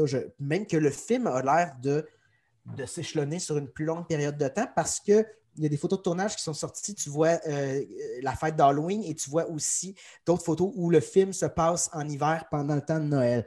Donc, euh, c'était censé sortir en octobre 2021, mais ça a été reporté au 4 mars 2022 à cause du ciboire de COVID. Voilà. On a deux ans à attendre. Tabarnak.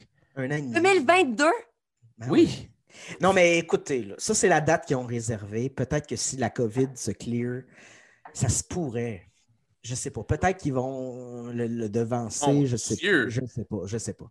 Parce que cette Comme- bande-annonce-là fait partie des meilleures bandes-annonces depuis très longtemps. Là. On ne se Absolument. cachera pas. Absolument. Euh, ceux qui ne l'ont pas vu, qui étaient en voiture ou euh, dans l'autobus ou qui sont au travail puis qui ne peuvent pas regarder la version vidéo de notre podcast, je vous invite fortement à écrire The Batman. Euh, c'est quoi? C'est DC Fandom Teaser? Ouais, ben, tapez juste The Batman euh, trailer. Trailer. puis, Ouais, euh, c'est le dernier, là. c'est ça. Il n'y a pas de version française encore. Euh, J'imagine que ça va arriver à un moment donné, mais comme ça sort en mars 2022, on a le temps. Oui. On, on va mettre ça, on mettra ça directement sur euh, notre page Facebook. euh. Voilà. Hey. Alors, c'était euh, mon oral de la journée. Merci. Bravo, Mathieu. Euh, C'était vraiment cool. On est un peu con quand on t'interrompt, mais Mais non, c'est euh, on, on aime vraiment ça quand tu fais ça. Ah, quand tu bois ton petit jus dans ta boîte de carton, là. Moi, j'ai décidé Ah! d'a- d'arrêter de boire pendant le podcast la journée où ce que je vous ai raconté que je me suis fait sucer par un fantôme. Mathieu il boit un petit nesté en, en boîte à jus, puis il fume des clopes. Tu sais, c'est comme il y a le côté gamin. c'est- T'es, Chris, t'es perlin, man. T'es perlin, t'es badass, esti. Tu bois des Ouais, je jus. fume une smoke. Eh oui, c'est parfait. Je veux un perfecto euh, prochain, euh, prochain oral. Ce serait drôle. Mathieu en perfecto qui fume des clopes avec une petite casquette comme perlin, man? Mais il y a sa petite boîte à jus. Eh oui. Hey, Ma- Matt, vraiment intéressant pour vrai. Ouais. Euh, Batman étant. euh, ben, tu sais, tu sais que je suis un fan fini de The Crow, puis j'aurais aimé ça que The Crow soit plus exploité dans la vie pour que je puisse triper sur des films. Mais il y a un côté de The Crow, je trouve, avec toute sa face Absolument, blanche. oui, oui, oui. Dans, le, aussi, dans le- la direction photo aussi, le. Gotham City est très glauque. Là. On n'est pas dans le glauque Tim Burton, on est dans le glauque euh, urbain, là, euh, tu sais, le, le, vérité quasiment de Détroit. tu sais. Oui, oui, oui. J'ai bien aimé, puis je pense que ça va être. euh, parce que je, je- Batman est mon super-héros préféré, je veux dire, à part de Crow, c'est le seul que je peux mettre sous la dent qui me fait plaisir. Les Avengers, j'ai ça. Je- Wonder Woman, j'ai trouvé ça bon, mais ça c'est limite. Superman me fait pas triper. Hey, Et Bat- je sais, je sais que toi c'est ton préf, mais Batman pour moi c'est The Thing, c'est de shit. Je trouve ça tellement glauque, je trouve ça beau. Je trouve qu'il n'y a pas un Batman qui a été vraiment mauvais, à part celui avec Mr. Freeze, là, euh, avec Arnold Schwarzenegger. Mais sinon, Batman, on est rarement déçus, les fans de, de Batman. Batman, c'est un des personnages que tu pourrais réinventer à toutes les décennies Hmm. et que ça, ça marcherait. Il est, il est malléable. Tu sais, tu, Oui. tu peux. T'as Matt Reeves qui, a son, qui, sort son film là, puis ça, tu sais, ça, ça, ça vient pas contredire ceux de Christopher Nolan. Chacun a réussi à capturer quelque chose de propre euh, à, à une version de Batman dans les comics. Ça réussit toujours à être fidèle, même si on change des trucs. Même que un rêve, un fantasme, ça serait qu'un jour, on apprenne que, mettons, Quentin Tarantino euh, réalise, mettons, un Batman basé sur le Batman d'Adam West dans les années 60. Man, moi, moi, ça me serait capoter. ça. épique. C'est quoi les, les caractéristiques de, de celui dont tu viens de nommer euh, des années Ben, 60? c- C'était la, la série, je sais pas si tu as déjà vu ça, ça écoutez, ça, ça, ça a passé là, à, Ah oui, tu as déjà vu ça, c'est sûr. euh, à Suzy. TVA avec c'est Batman et Robin, sont comme en, en soute, Ah, En euh, dessin animé, là. Ah non, non, Non, sont non. En, sont en vrai, en collant en 1966. Oui, absolument. T'as raison. Adam West, Burt Ward, il y avait des, des pif pow puis, puis tout ça. puis- mais même ça, c'est bon, cette série-là. Je- Ah, ouais, je, ouais. Je, je- je la, je la recommande. Fait que, ouais, j'aimerais ça voir Tarantino faire ça. Suzy, je, suis, euh, je suis curieux de savoir, as-tu déjà regardé la trilogie de Christopher Nolan de Batman? Non, ce silence musical. moi, j'ai déjà écouté des Batman parce que j'avais des colocs qui, étaient en train- qui l'écoutaient, mettons. Fait que je faisais ça comme activité secondaire. là. Mais Mhm. je peux vraiment pas te, te spécifier lequel, puis comment, puis c'était qui. Puis, euh, Heath Ledger, t'es-tu là? Euh, non, ça, je le sais que je l'ai pas vu. Tu vois? Oh! Ça, je suis certaine. Mais ça, c'est pas qu'un film de super. Les, les deux premiers de Ça, c'est mon Christopher devoir, c'est ça que vous dites. Là. Ben, Batman Begins, très bon pour les fans, mais Batman The Dark Knight, écoute, c'est comme. C'est un masterpiece. Ouais, c'est un- oui, c'est ça, c'est c'est un oui. chef-d'œuvre, man. Batman Darkman. Dark, Dark Knight. Knight. Dark Knight, comme Chevalier pas la nuit. Dark Knight, le Chevalier Noir. Tu peux le. C'est sûr que si tu veux voir le vrai jeu de, de Heath Ledger en anglais, c'est c'est Oui. c'est en t'en donner des frissons. de J'écoute toujours là. mes films euh, en anglais. Non, non, non. Hey, écoute. Quand tu dis que tu as des frissons de cul, ça me fait toujours rire. Euh, mais oui, oui, oui, c'est sûr que je vais l'écouter. euh, je vais l'écouter, promis. Ah, right. Et, Ouais. et je veux que tu me textes après. Je voudrais revivre ce moment-là. La première fois que j'étais au cinéma et que j'ai vu ce film-là, c'était le temps où moi et Mathieu, on allait au cinéma les samedis, dimanches. Tout le temps, tout le, toutes Ah. les semaines, ensemble, tout seul, à manger juste du popcorn. Ben, moi, je mangeais du popcorn, en tout cas, avec mon crise de grosse prête, puis je peux me clencher.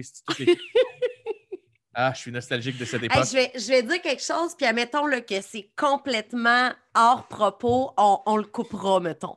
Mais euh, j'ai j'ai écouté euh, American Psycho. Ouais, avec Christian Bale. Et puis c'était super bon. Et Oui. puis euh, là, j'ai donc dit à mon amie Janie que je venais de l'écouter parce que, comme je vous ai déjà mentionné, Janie, c'est mon amie qui travaillait au Super Club Vidéotron, qui connaît tout sur tous les, les films. C'est, mon amie geek de films. Et puis, euh, j'ai dit, hey, euh, on a un inside comme quoi j'ai une période noire. J'ai vraiment une période noire de films que j'ai jamais vus. Fait que Mhm. là, je les découvre souvent sur le tard, comme vous me permettez de faire, vous autres aussi. Fait que là, j'ai dit, by the way, j'ai écouté American Psycho, c'était vraiment drôle. Elle a dit, ouais, avec Monsieur Batman. Puis Là, j'étais là.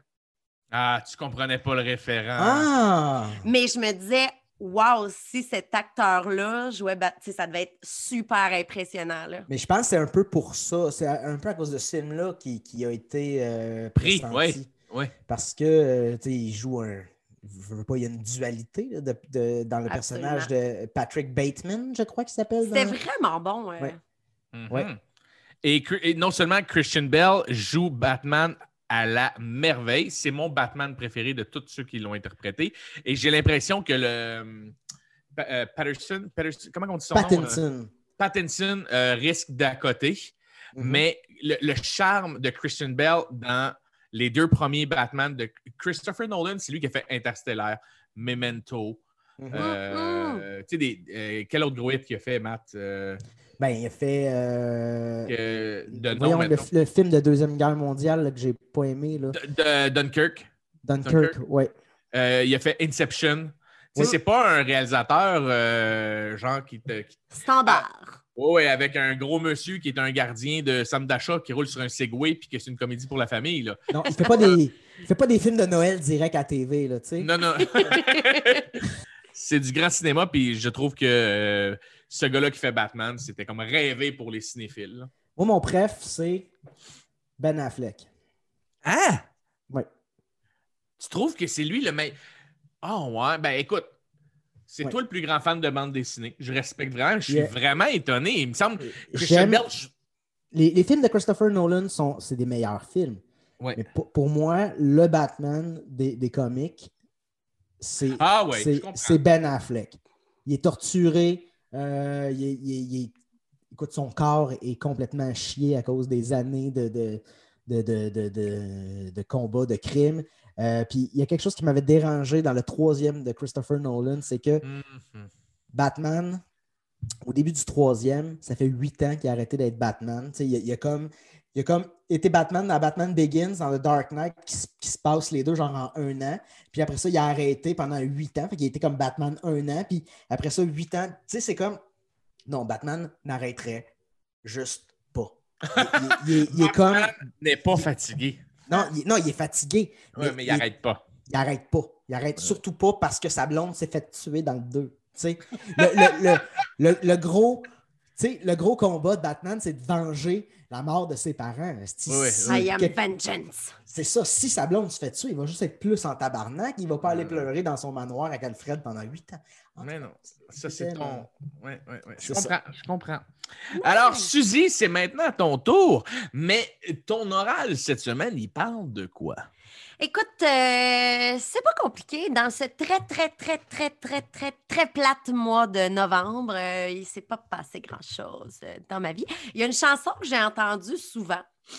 Et puis là, ça m'a donné une idée. Puis je me suis dit, égayons ce très, très, très, très plate euh, mois de novembre-là. Et puis ça m'a donné envie de vous jaser de projets musicaux impressionnants. J'ai nommé les Super Band.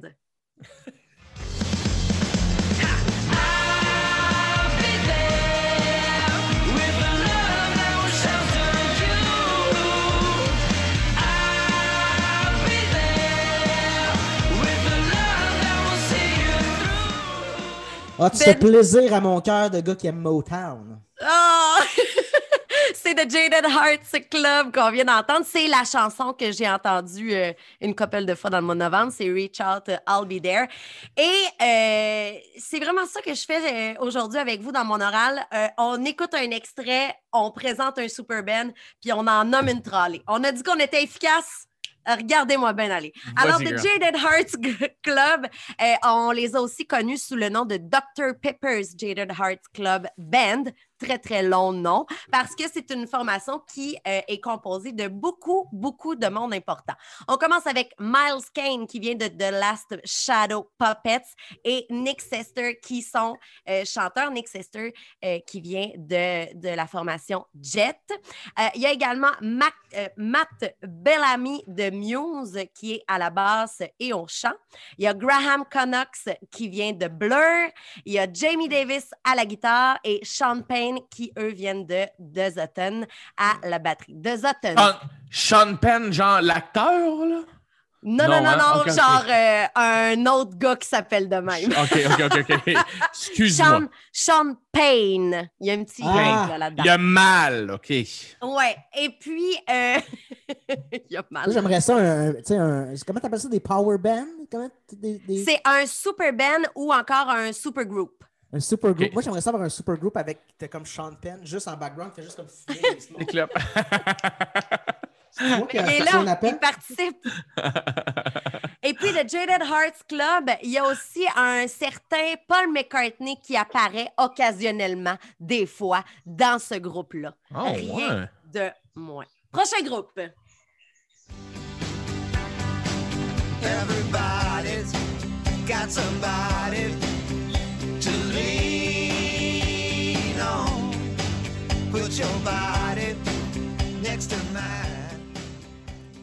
The Traveling Wilburys, super groupe qui est composé de Bob Dylan, George Harrison, Tom Petty, Jeff, Jeff Lynne et Roy Orbison. Il y a aussi le batteur qui s'appelle Jim. Il y a aussi le batteur qui s'appelle euh, Jim Keltner, mais on l'a rapidement surnommé le sixième Wilbury parce que c'est le seul qui n'avait pas euh, un projet musical euh, à lui en, même temps que celui-là. Et puis, ce groupe-là a été pas mal populaire à la fin des années 80, début 90. Par contre, le groupe a été très affecté par la mort d'un de ses membres, Roy Orbison, à la fin de l'année 88. Alors, ils ont cessé toute activité en 91, mais ils ont quand même eu pas mal de succès.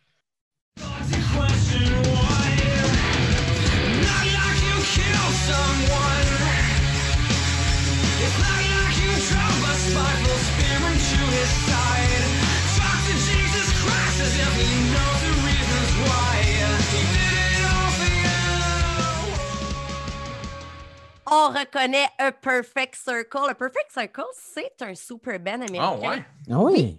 Et, ce groupe-là a été formé à l'initiative du guitariste Billy Howardell, mais il est mené aussi par le chanteur de Tool, donc Maynard James Keenan.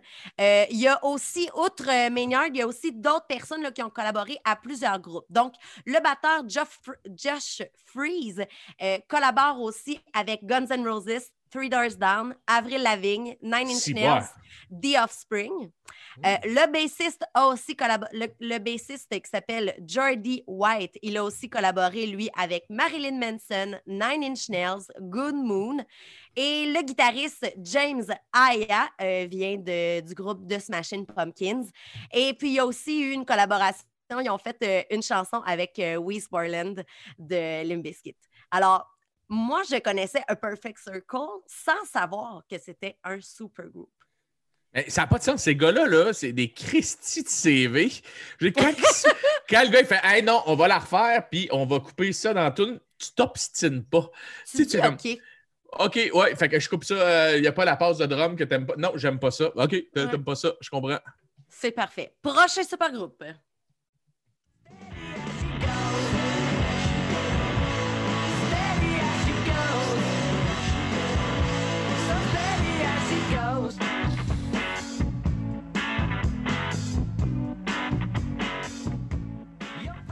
On reconnaît les raconteurs.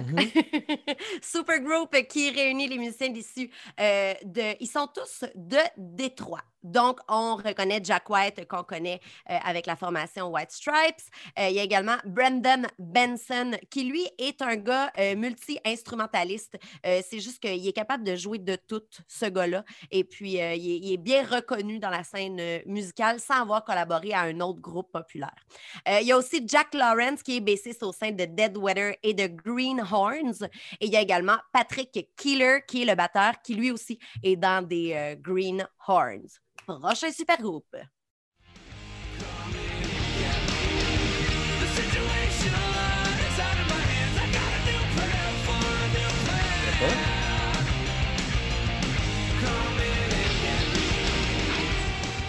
Est-ce qu'on entend le chanteur de The Offspring?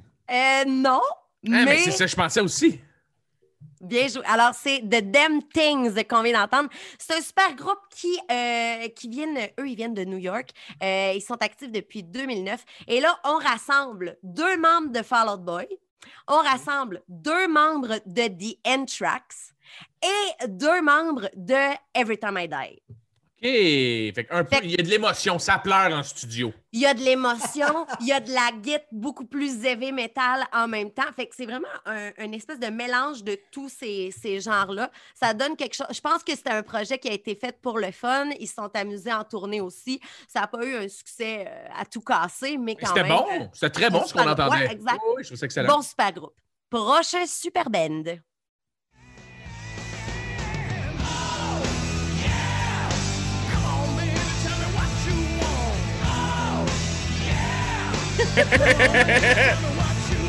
Ah ouais, couche-toi, Simon Harley. Chicken Foot, un super groupe qui est vraiment dans le hard rock. Ils sont américains, ils sont actifs depuis 2008. Et on y retrouve Sammy Hagar, qui est un ex de Van Halen, et de Ronnie Montrose. Il y a également Michael Anthony, qui lui aussi était dans Van Halen. Il y a Joe Satriani, ça vous dit quelque chose? Un des guitaristes les plus doués de sa génération. Tu le gars de Et- Metallica? Non. Non. C'est un, c'est un gars qui est. C'est ça, des, des, des beaux solos. Là. OK, OK, du hard que je connais Pas pas. le genre mais- d'affaires que t'aimes. C'est pas le genre d'affaires que t'aimes. Non, mais je sais pas. C'est pour ça que je disais, je nommais des bands en me disant ils ont des bons guitaristes, eux autres. Là, je connais pas même ça. Mais OK, rappelle-moi son nom pour que j'ai l'air pas con la prochaine fois qu'on en parle. Joe Satriani. Ah, mais ça me dit de quoi son nom en plus? Et on close le groupe avec rien de moins que Chad Smith de Red Hot Chili Peppers. Juste une belle autre brochette de, tala- de, tana- de talent. Et ça s'appelle Chicken Foot. Prochain super band. Yeah.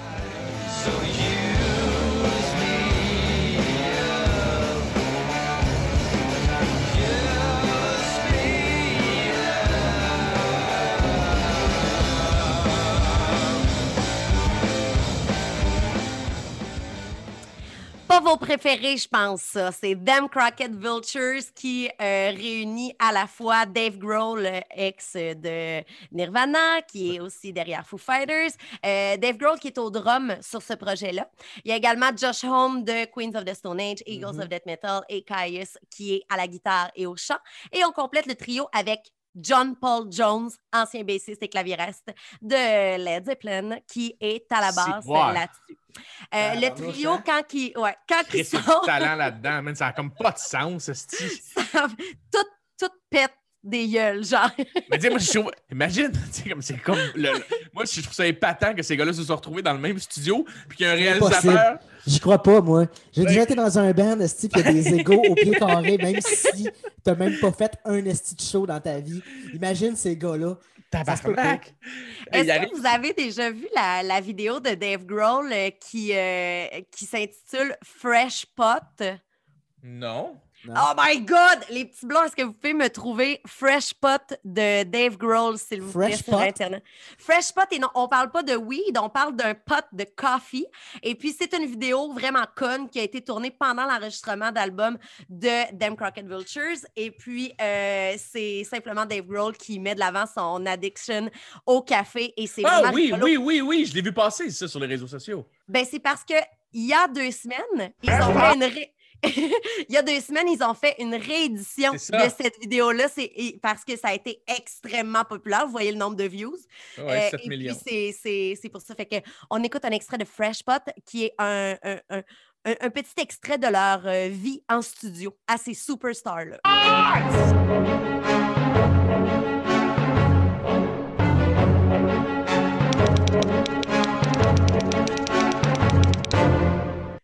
I mean, here's a man that probably has five fresh pots a day.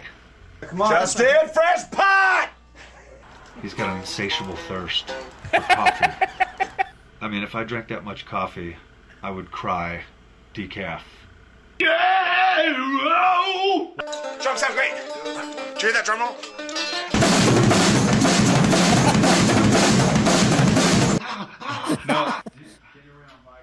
C'est juste Dave Grohl qui Celebrate boit me! trop de café. Fresh pots!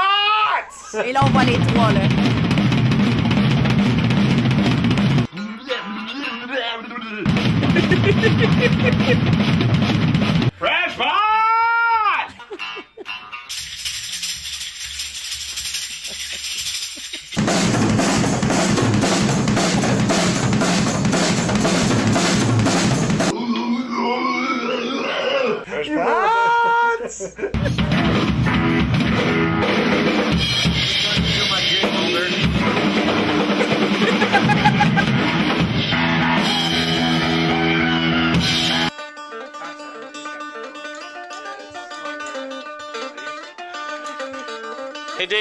coffee? Yeah, you can make it a fresh pot. Justin, fresh pot. Well, I was going. Mm, I don't have a fucking coffee problem. You should You know, my problem is there's not a fresh fucking pot. Et là, on voit le logo du groupe, Je- du super groupe Dem Crockett Vultures qui Je- fait ça- juste boire un pot de coffee euh, direct. Ça, il y en a un euh, dans chaque band, sauf que c'est pas des fresh pots, c'est de la cocaine et c'est tout le temps le membre qui va finir par aller panner un ampli esti pour pouvoir continuer de faire de la cocaine. Mais ça on voit que l'ambiance en studio, c'était vraiment euh, amusant. Tu sais, il, il- il est super idiot à côté de fucking John Paul Jones. Ah oui, oui, ça a comme pas de sens. tu sais, Josh Holmes, c'est son ami, là, on le sait, c'est pas grave. Là. ouais. Mais, ouais. T'es que- quand même fucking à côté d'un membre fondateur de Led Zepp, qui est, à mes yeux, un des meilleurs, de band- un des meilleurs band rock qui a jamais existé. Moi, Un des meilleurs de band. de band rock. C'est que je te dis que je les ai découverts il n'y a pas long, le de band de rock. Euh, je les ai découverts. Moi, je connaissais Led Zepp. Je connaissais un album, Ouais. euh, celui avec euh, justement le, le Led Zeppelin en feu, là, tu sais, que tout le monde connaît. Puis que... Et il y a genre deux ans, euh, trois ans, quand que la, la track, ils ont utilisé euh, une chanson pour un DC Comic. Ah, dans Thor, Eminem Ouais. Song. Ouais. Ouais. Et là, j'ai fait, hey, c'est bien bon, ça, c'est quoi? Mm-hmm. Puis que le monde autour font, ben, c'est Led Zepp. T'es bien épais. Ben, t'écoutes pas Chaume?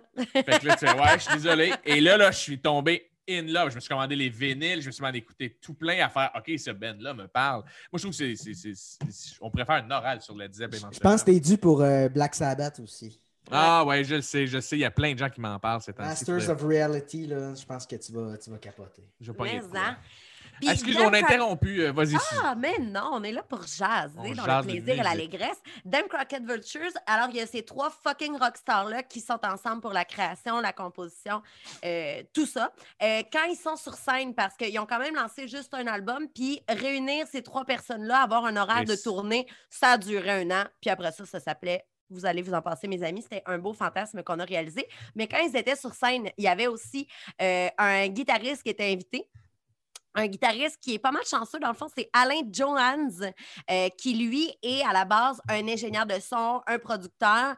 Puis il a été invité parce que ce gars-là a collaboré avec tellement de monde. Il a travaillé avec Queens of the Stone Age, Arctic Monkeys, Brody Dale, Chris Cornell, PJ Harvey.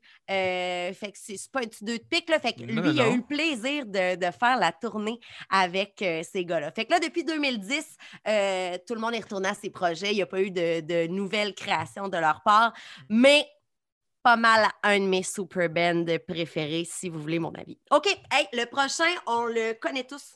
Prochain super band.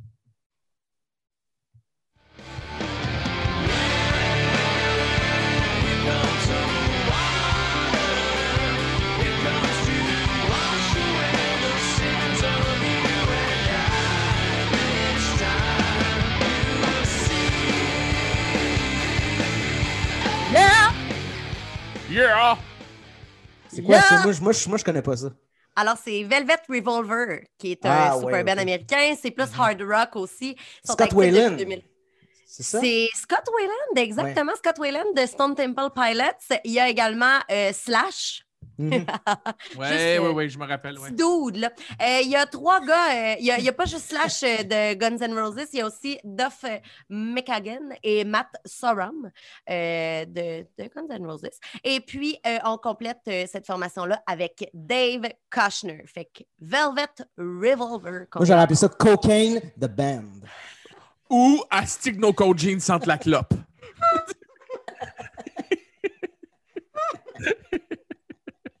Prochain Ben qui s'en top.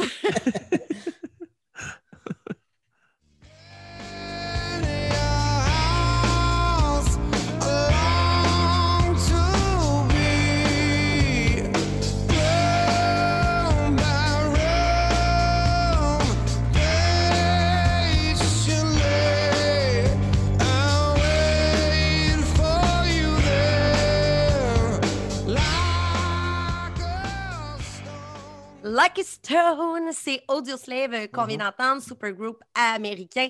Euh, ils étaient actifs entre 2001 et 2007. On y retrouvait Chris Cornell euh, de Soundgarden, euh, également Tom Morello et également Tim Comerford. Exercice de diction, encore une fois. Mais moi, j'aime beaucoup cette chanson-là. Mhm. Je vais être honnête, je trouve que la mélodie, euh, j'adore cette chanson-là. Quand on la roulait à énergie, euh, je gardais mes écouteurs. Là. Genre, Je trouve ça bien que tu ouvres ton cœur comme ça, Jonathan. Merci, merci. tu te confies, euh, Je sais, bon. je sais. J'essaye que je je sois attachant. Pas juste le gars qui coupe la parole, tu sais, que je sois aussi attachant. OK, le prochain super band, on y retrouve aussi Tom Morello.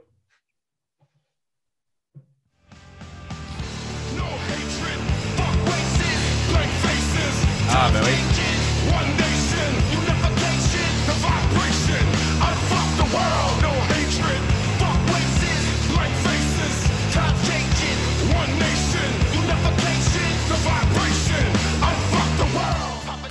Unfuck the World de Prophets of Rage. Hey, J'ai eu le plaisir, moi, de, de les voir en show euh, au Rockfest. Euh, je peux pas dire quelle édition exactement, là, mais c'est beaucoup de légendes sur une même scène. OK, c'est ça, le supergroupe est formé. C'est Tom Morello, dans le fond, qui a lancé Mhm. ce band-là, qui a, qui a parti ce nouveau groupe-là. Euh, il y a également Tim Comerford, il y a le batteur Brad Wilk, et on y retrouve DJ Lord, Chuck D de Public Enemy, Be Real de Cypress Hill. Et le chanteur de Caïn, euh, Steve Veilleux. Euh, on ne peut reconnaître son thème de voix. hein. Oui, oui, Si, tu sais, euh, hey, je, euh, je trouve que je ferais ça le fun. ma belle. Ah, c'est que ça serait le fun d'être assez bon musicien, c'est partir d'un podcast, puis juste se donner des défis de même? Je veux que tu fasses une tonne de Cypress et de Public Enemy avec un, un petit rythme de Rage Against the Machine, mais les paroles, je veux que ça sonne comme du Cain. Ça, pourrait être un, ça pourrait être un jeu de Noël qu'on se fait. Man, tellement, tellement. Mais on n'est pas des assez bons musiciens, fait que passe. Ah oui, c'est ça. Il y a le pass, il y a le miroir. Miroir. Passe go. Alors, euh, voilà donc euh, ce super band-là. Euh, ils sont plus actifs depuis 2019 parce qu'il y a eu l'annonce du retour de Rage Against the Machine. Mhm. Alors, Mm. ils se sont concentrés sur leur projet. C'est déjà le temps du dernier super band. Je sais que c'est pas vos préfs, mais ils sont hot en tabarouette. Qui?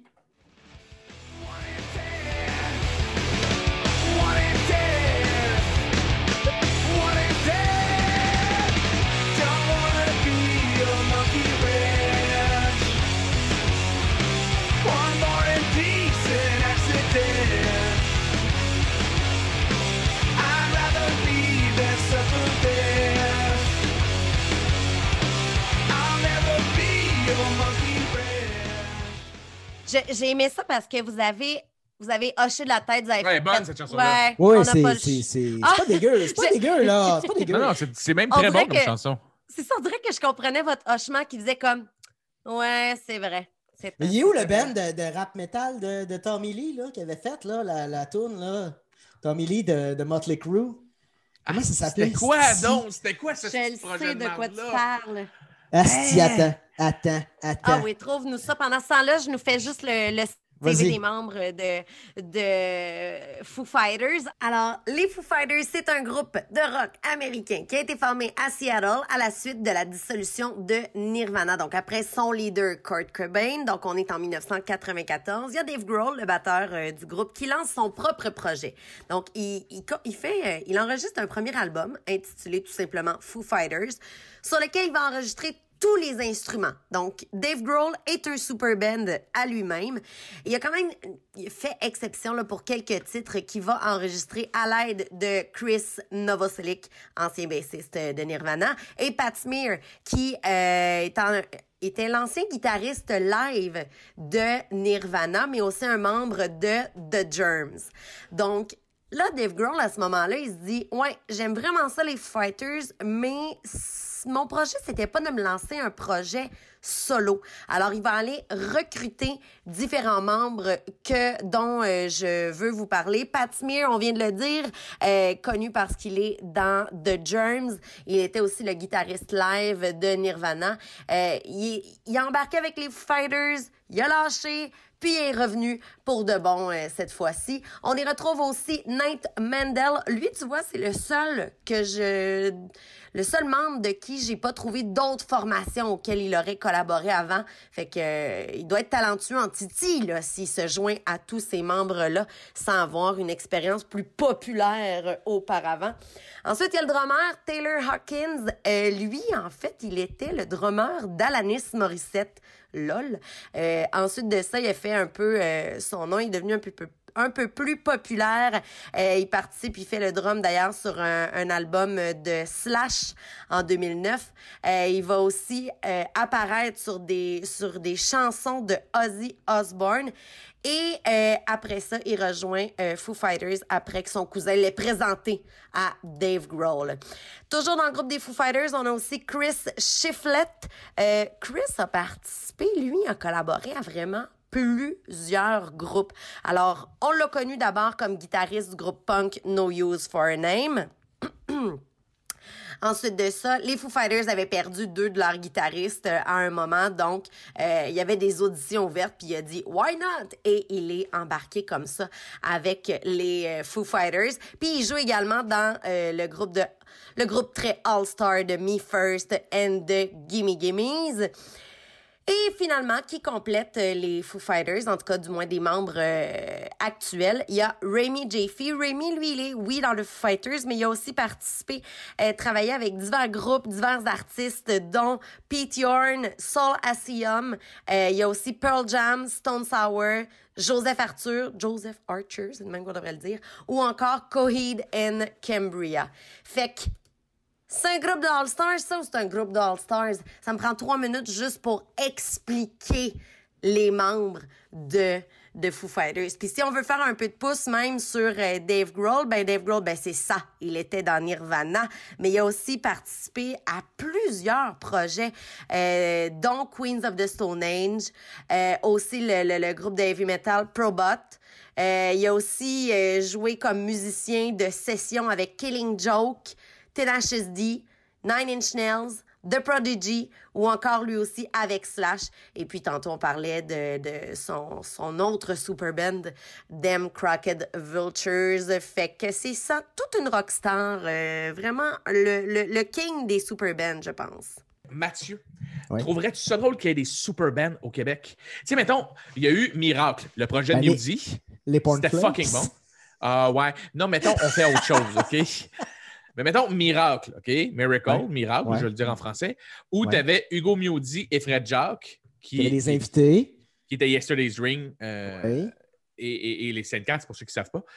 Et après ça, eux, ce qu'ils faisaient, c'est qu'il y avait une personne d'un band qui se greffait à eux pour chaque chanson. Tu as eu euh, Dumas, Marat Tremblay, Carl Tremblay des Cowboys, avec la chanson Carré des- Rouge. Simon des trois. des, euh, des trois accords. Ah, il faisait Vieille Ville Sale, pour ceux qui connaissent la chanson Dirty Whole Town. Des de The Pogues. Pogues. Ouais. Euh, Pogues. on t'as- dit Pogues, Pogues, The Pogues. Tu as Pogues. eu aussi euh, Xavier Caffeine qui a fait euh, You were always on my mind. Mais la Ah, j'ai le pire, c'est que j'ai l'album ici. Euh, Léa, c'est un de ses projets préférés. Elle porte encore le T-shirt. Ah, c'était excellent, ça. C'était excellent, Miracle. J'y avais même dit, hey, si t'en fais un autre un moment donné, là, t'as fait Vieille Ville Sale avec, euh, avec Simon des Trois Accords. Là, moi, je voudrais aller chanter avec toi euh, la chanson Take Me Out to the Ball Game. Mais ce serait Mhm. Amène-moi au match de balle. Puis je sais qu'il aime bien gros le baseball aussi, Mewdy, puis on, on parle toujours de sport ensemble. Fait que j'aurais aimé ça faire Mais la ouais. partie.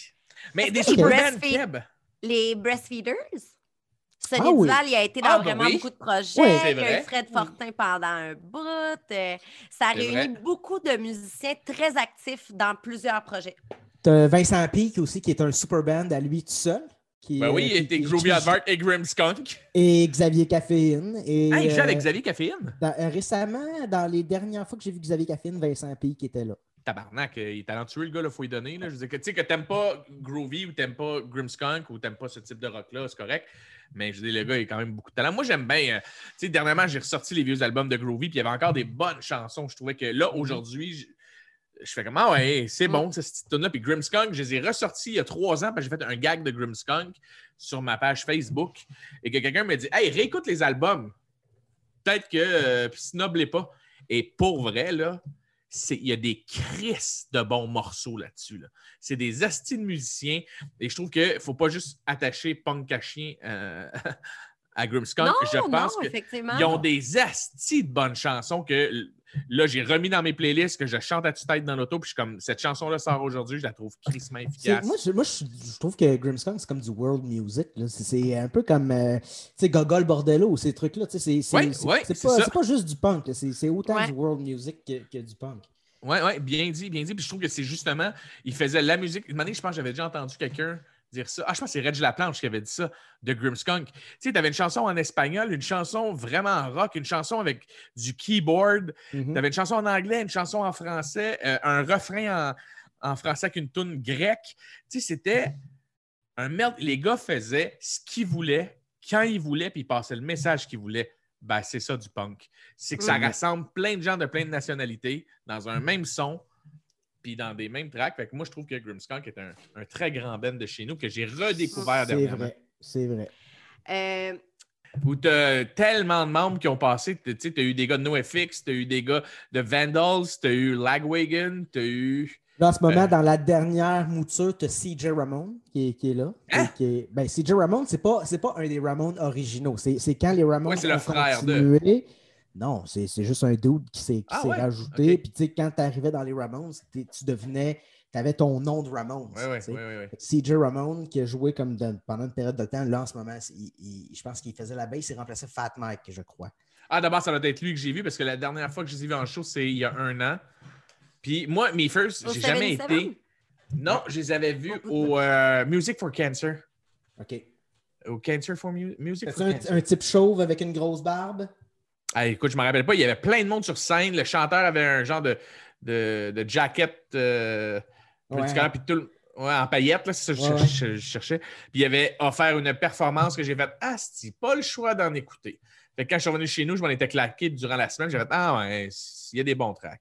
Hey, Chris, c'est bon, là. Moi, Je sais que toi, t'es aimes beaucoup, ouais, je sais. J'adore ça, là. Excellent. je suis millionnaire, euh, multimillionnaire, là, ils vont venir jouer à mon mariage. T'inviterais pas Ginette Renault euh, comme les Hells ont fait, non? Oui, mais en première partie des Me First and the Gimme Gimmes. Puis après That's ça, right. il ferait une chanson Me First and the Gimme Gimmes et Ginette Renault ensemble. L'essentiel, c'est d'être aimé. Ou les croissants de soleil pour déjeuner? Oh! Hey, oui! fuck, que ça serait bon! Ça serait bon! Good Oh, ça serait comme bon pour vrai! Ben oui. Mais un power band punk rock québécois, ça serait qui? Je, je mettrais Mewdy et euh, Guillaume euh, Oui. des Vulgaires Machins. T'as pas le choix. tu sais. Et tabarouette. Ça Euh, part fort. Ça part crissement fort. Oui. Au drum, quel drummer punk rock qui me fait vraiment triper? Vous Hmm. autres? Hmm. Hmm. Moi, j'aime bien justement le drummer euh, dont le nom m'échappe, qui, qui drummait sur Field Trip de, Ah ouais, ah ouais. ah de, parce qu'il faisait genre 10 000 affaires, là, puis que je trouvais vraiment spectaculaire, puis il, il venait de Repentigny. Donc, euh, et euh, qui d'autre vous metteriez? Power band, punk rock, Keb? Ben là, à quelle position, mettons, là? Ouais. Moi, Mais j'aimerais savoir euh, une fille. Fait que, mettons, j'ajoute euh, euh, Suzy des Breastfeeders. Je fais Ouais. du clavier. Oh. Ouais. Excellent Euh, choix. bassiste. Quel autre gros band, Keb, qu'on peut mettre? Fifth Ben, bassiste, euh, je sais bassiste, tu mets Vincent Pic. Ben oui, t'as pas le choix, Carlis. T'as pas le choix. Eh oui. Vincent Peake, Hugo Mewdy, Guillaume et le drummer de Grimmskunk. Puis là, t'as comme toutes des légendes sur scène de ce que. Ah, mais t'as le drummer des Planet Smasher aussi, tu sais, qui. Mm. Fuck, et- ah, ça, ça serait épique, ça serait épique. Ouais. Bravo, Suzy! Hey! Hey, J'ai trouvé ça super original, euh, Suzy, comme oral. Vraiment. ben Good merci, job, tu m'as surpris. fun. Habituellement, je trouve que t'es de la merde, mais là, euh, pour vrai, je vais commencer à parler de Ça a du hein. potentiel. Ça commence à avoir du potentiel. Chris, après combien? 20, 30 épisodes? On est rendu à combien d'épisodes, là? Hey, c'est notre, c'est notre 20e, les gars. C'est notre 20e! 20 épisodes. Peur d'orgien, le monde. Peur de Jay. Puis, Cheers. ah, cheers, la petite boîte de jus. Ah ouais, mon homme. Cheers. Cheers, cheers, ma Stella Artois. À notre 20e. Mon À notre bon- 20e, certain, là, je, je- on, me suis enfargé un peu là, dans notre épisode parce que c'est là qu'on plug qu'on a enregistré un autre podcast juste avant. Ben oui, vas-y.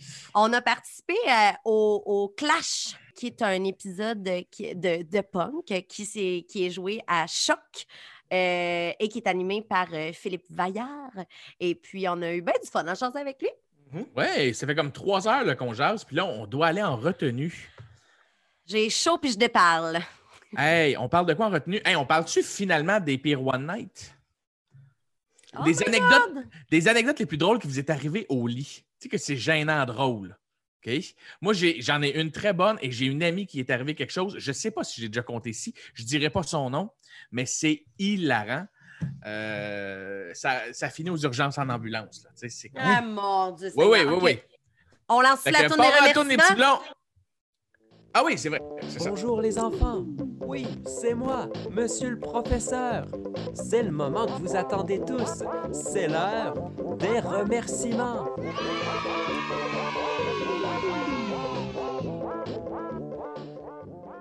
Ils ont été de, de tout horizon aujourd'hui avec nous.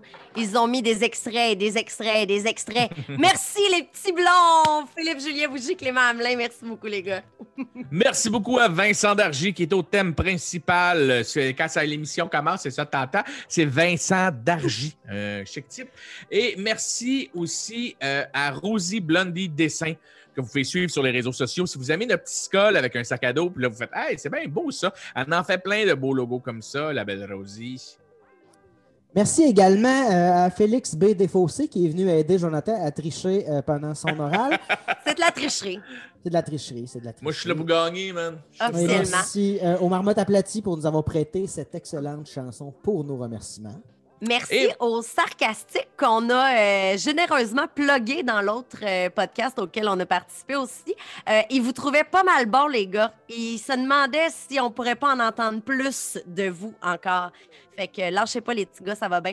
Hey, on a des masques à vendre hein, à l'effigie du Paxac, viridicafé.com. Ça, c'est un beau cadeau de Noël. Ça, là, ça, c'est un beau cadeau de Noël. Tu veux te promener, puis tout le monde te dit Chris, il est bien beau ton masque! Puis là, toi, tu fais Ouais, je sais! Puis là, le monde va dire Chris, t'as pris ça où? Puis là, toi, tu fais juste Je l'ai pris au viridicafé.com! C'est le pack sac balado! Chris, il est beau, mon, mon acheteur! Fait que si ça, ça t'arrive, ben, tu pourras plugger euh, Viridic. On pourrait faire un slogan là, pour le masque. là, Tu sais, mettons genre le masque du pat sac, c'est pas un blowjob, mais c'est tout comme. voilà. Le masque du Paxac, c'est pas comme un fantôme qui vient te visiter la nuit. Mais c'est tout comme. Mais c'est tout comme! All right. Hey, puis après avoir remercié tout le monde comme ça, les gens qu'on doit remercier le plus, eh bien, c'est vous.